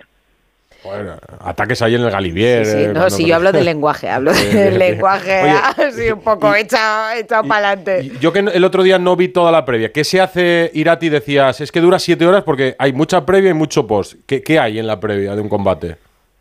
Eh, otro combate. No, no, no, digamos que, que en este aspecto la UFC, por ejemplo, una de las cosas que ha mejorado del boxeo es que en una velada de boxeo, cuando hay varios combates, hay mucho tiempo entre medias, digamos que se desconecta un poco el público tanto del pabellón como el que está viéndolo por televisión. Y es verdad que aquí había como 5 o 10 minutos, dependiendo si hay un cao temprano, digamos que hay que rellenar un poquito, pero no os imaginéis actuaciones, no os imaginéis eh, gente bailando, O sea, digamos que eso. Claro, va todo muy, muy seguido y bueno, lo puede decir Alberto, que es que se empalma eh, combate tras combate y llega un momento en el que te- no te das cuenta de que, de que han salido nuevos eh, luchadores, ¿no? Por lo tanto, digamos que es todo muy consecutivo, es muy... Al final Estados Unidos lo hace mucho siempre para, para la televisión, ¿no? Para entretener a la gente y no, no, no dejar que se aburra. Hay unos ratitos, evidentemente, pues para que la gente vaya por su cerveza, que vaya por su perrito caliente, eso siempre lo van a Que hacer no ellos, falte, eso que no falte. pero es todo muy, muy seguido, de verdad que es, es muy entretenido. Oye, y lo de McGregor, a ver, esto puede ser, porque esto es lo que quiere Topuria. McGregor le ha dicho que, que sí, pero claro, hay una diferencia de, de peso y de categoría. ¿No? Uno es peso pluma, el otro es peso, ligre- peso ligero. McGregor creo que hace nueve años ¿no? que no compite en peso pluma. ¿Esto es posible que se encuentren? A ver, es, es difícil. Lo que es casi seguro es que no va a ser defendiendo el título. Quiero decir, no sería una pelea por el cinturón. Por eso que comentas, ¿no? Al final se puede pactar un peso intermedio para que no sea tan agresivo para McGregor, digamos, volver a combatir eh, teniendo que hacer un recorte tan, tan bestia de, de peso. Pero lo que parece imposible es que va a ser, sería una especie de, exhibición, no exhibición por así decirlo, un amistoso, vamos a, dejarlo ahí, sin nada de, en juego de por medio, más allá de la reputación, de mucho dinero que había en juego, o sea, cosas muy importantes, pero no un cinturón. Entonces vamos a ver, de todas formas, a priori, eh, McGregor va a tener una, una pelea en junio y yo personalmente creo que depende mucho de lo que pase ahí. Si gana McGregor, quizás se, se venga arriba, ¿no? Seguramente pueda aceptar ese reto. Si pierde, pues igual no hay opción a que, a que se enfrente a Topuria. Claro, Por, por eso no pe- me pego yo con Topuria, por peso, Rocío. por, la, por la diferencia de kilos, no me deja. No es que no quiera, es que no me deja. Como- Y nosotros, nosotros eh, prometemos que no, no, no practicamos las artes marciales mixtas entre nosotros. No, no. Oye, ¿y, y- y cómo llega, eh, cómo, por qué todos los grandes deportistas eh, van con Topuria, eh, Alberto? ¿Por qué todos, eh, o sea, a todos os gusta, todos le apoyáis, todos lo seguís muy de cerca? O sea, ha sorprendido como una avalancha de, de aliento por parte de, de todos los, le decía yo a Rocío, de todos los que nos Sí, podamos sí. imaginar. Bueno, es que si, si conoces un poco eh, lo que trabaja él detrás y, y lo que se sacrifica, pues al final es normal que tengas una, una admiración por él. Mm, A veces cuando he puesto en las redes sociales eh, alguna foro con él, me han dicho, bueno, Alberto, ¿cómo puedes apoyar esto? Esto no es un deporte. Es un deporte porque es un deportista. Otra cosa es que te puede gustar más o te puede gustar menos, o te puede parecer agresivo o, o demás. Pero es un deporte, porque es un deportista, ¿no? Y al final, para lo que ellos se preparan, a ellos no les obliga a nadie, ellos se preparan y su sueño es poder ser campeón de la UFC, igual que campeón de boxeo. o- entonces, eh, es normal que eh, los otros deportistas que hemos practicado cualquier otro deporte en el que también pues hemos tenido que sacrificar tantísimas cosas para intentar conseguir los objetivos que nos planteábamos, eh, tengamos una gran admiración hacia él. Pues nada, pues nos ha, nos ha encantado esta charla con Pues sí, vosotros. Nos está hemos bien. sentido como si hubiéramos estado allí. A ver si la del Bernabéu, a ver si podemos verla en directo. Yo- ¿Estuviste muy cerca, Alberto? ¿Te saltaba el sudor y eso del octógono o no? No me saltaba el sudor, pero bueno, sí que tuve, sí que estaba muy muy cerca. Eh, cogimos unas buenas unas buenas entradas, como comentaba, eh, al final las entradas, no sé si en España serían del mismo precio, no serían del mismo precio, pero las entradas, una entrada más o menos decente está en los 1.500 dólares. Una entrada pues, ah, pues habrá que empezar a ahorrar, ¿eh? Pa- para el año O sea, que y, viene. y- y- y- y cuando le metió el tantarán tan bueno, eh, ¿lo celebraste tanto como, como aquella de, de Vice, el corredor del cometa en el Giro, o, o menos? Pues estoy empezando a recuperar la voz ahora. O sea que sí que sí que sí que lo disfruté y lo a ver, lo celebré porque al final estás estás ahí y lo que te digo, la, la unión que tienes y luego también veías pues como eh, aunque ya había bastante gente eh, cantando su nombre, pero había más gente del lado de, de Volkanovski, ¿no? Entonces, bueno, pues sí que ¿Ah, sí? que sí, sí, sí, porque bueno, al final Volkanovski es un campeón, lleva ya mucho tiempo, más conocido por todos, y ya es verdad que eh, está muy consolidado, pero es que ha sido meteórico, como lo ha hecho, o sea, una velocidad, pelea, eh, victoria, de las 15 que lleva, eh, 13 han sido finalizaciones, que eso es lo que le gusta a la gente, que sea por KO o por sumisión, y únicamente dos veces a los puntos, ¿no?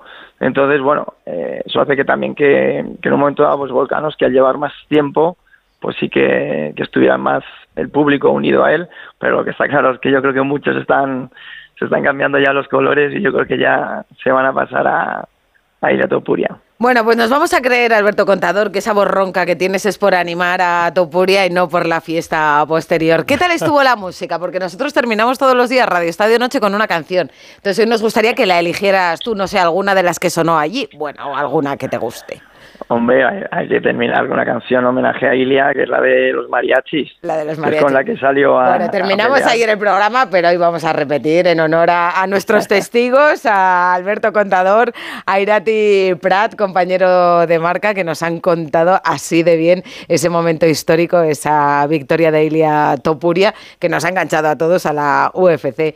Muchas gracias a los dos. Bueno, un placer. Gracias, Irati, Alberto. Chao. Hasta luego. Seguimos.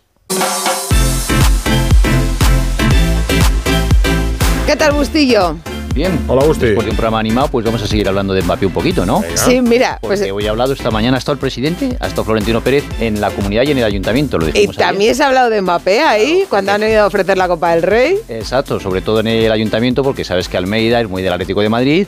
Ya ha llegado el vacile de quién va a fichar a Mbappé o, porque, o, o si se iba a meter el Atlético de Madrid en el, en el fichaje. Que han estado en la celebración de la Copa del, Copa del del Rey de Rey de baloncesto. baloncesto. Entonces han coincidido ahí Almeida y Florentino, ¿no? Exacto, y esto es lo que decía el alcalde en presencia de Florentino, que le tenía al lado.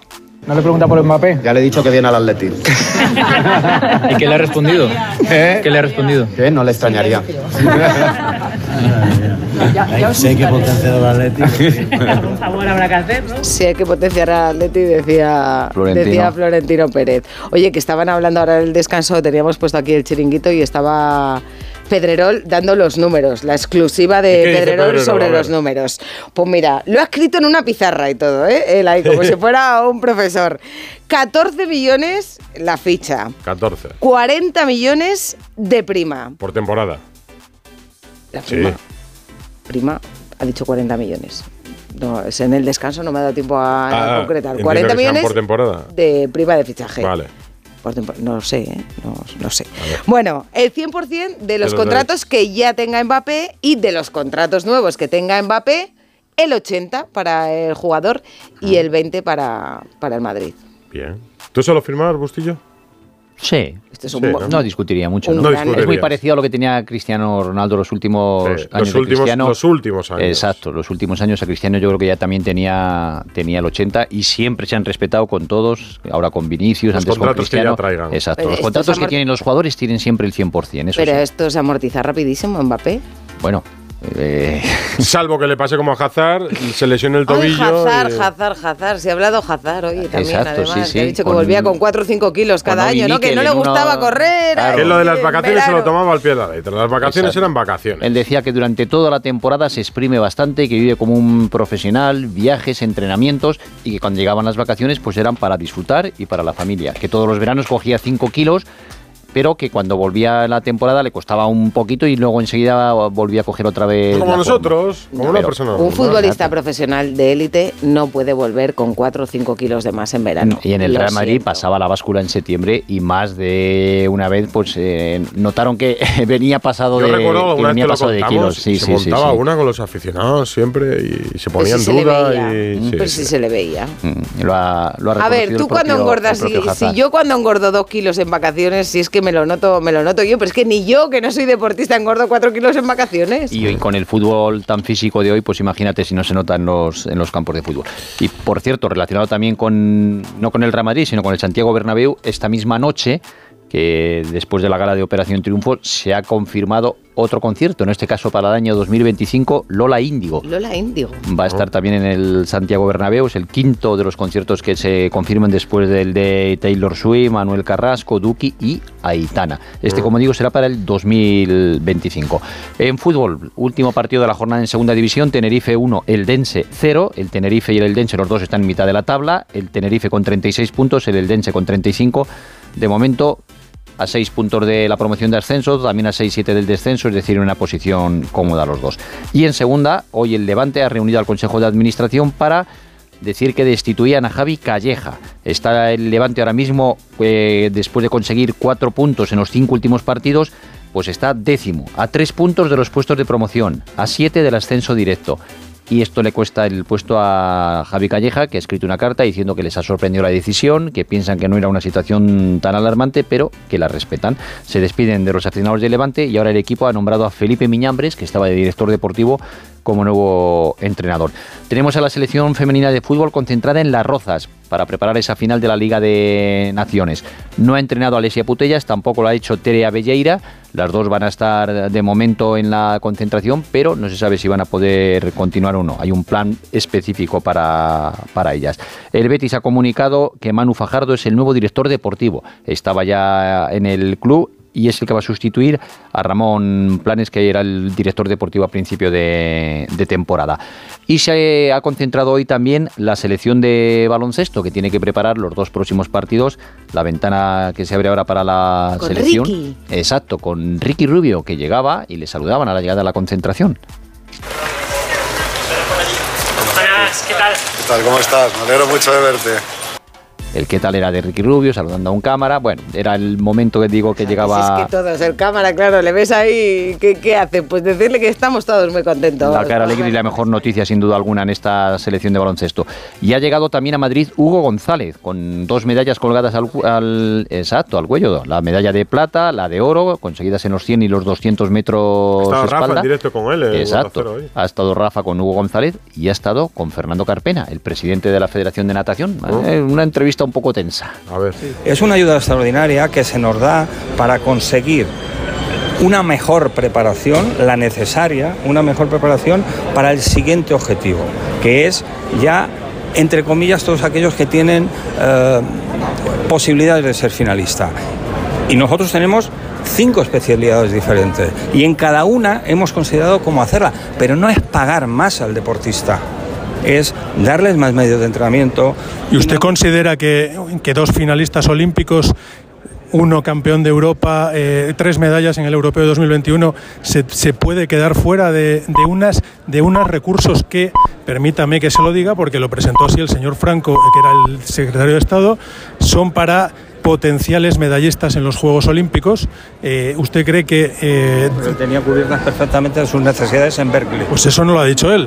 Bueno, que no quiero entrar en la polémica, me va a permitir. Si vamos a seguir en esa línea, yo no hablo más. Ah, vale, vale. No, no, pero claro, pero yo pregunto porque tengo que preguntar, entiéndame. No, usted pregunta, pero tenemos que hablar con tranquilidad, con, los documentos encima de la mesa y yo, y yo se lo explico más, Perfecto. no aquí en un pasillo de una. No, no, bueno, da igual, estamos hablando ahora mismo. Sí, sí, bueno, Eh, y acaba, no, pero acaba de, no, pero no, estoy grabando porque estábamos hablando. Si quieres dejo de grabar, ¿eh? O sea, dejo de grabar.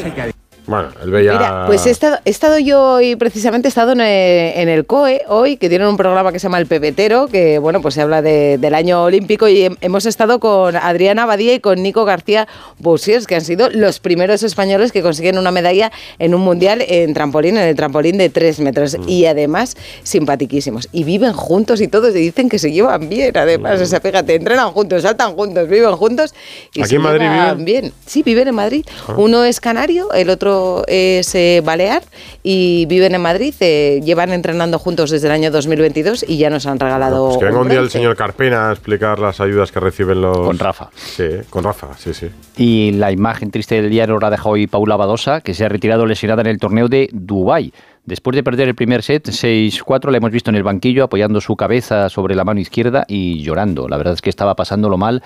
La vuelven. En los últimos puntos ya se notaba que Problemas se de llevaba, exacto, se llevaba la mano a la cadera, le han vuelto los problemas de espalda, ha consultado con el médico, con el fisio y ha confirmado que abandonaba el, el torneo. Fíjate que es el abandono 32 en la carrera de Paula Badosa. Esperemos que ahora se recupere antes que la última vez. Tremenda esa imagen. Y hoy queremos terminar también esta Radio Estadio Noche pues mandando un abrazo a, a la familia del doctor Beltrán. Bartolomé Beltrán era el jefe de los servicios médicos de A3 Media, eh, fue presidente del Mallorca desde el 95 al 98, era muy futbolero. Logró un ascenso. Y la final de la Copa del Rey Sí, del y año yo 96. siempre que me encontraba con él por aquí por los pasillos siempre estábamos hablando siempre estábamos hablando de fútbol así que bueno pues desde aquí su abrazo a la familia y a la familia de Tres Media que le vamos a echar mucho de menos Sí, señor. Un abrazo. El doctor Beltrán. ¿Con qué despedíamos hoy? Ah, la ha pedido contador, claro. Hoy repetimos, hoy repetimos. Hoy repetimos porque lo ha pedido, pero porque lo ha pedido contador. no le podemos decir que no nunca, contador. Nunca. Y así salió Topuria. Y nosotros volvemos aquí mañana. Radio Estadio Noche. Chao. Adiós. Las estrellas y la luna ellas me dicen dónde voy. Ay, ay, ay, ay, ay, ay, amor.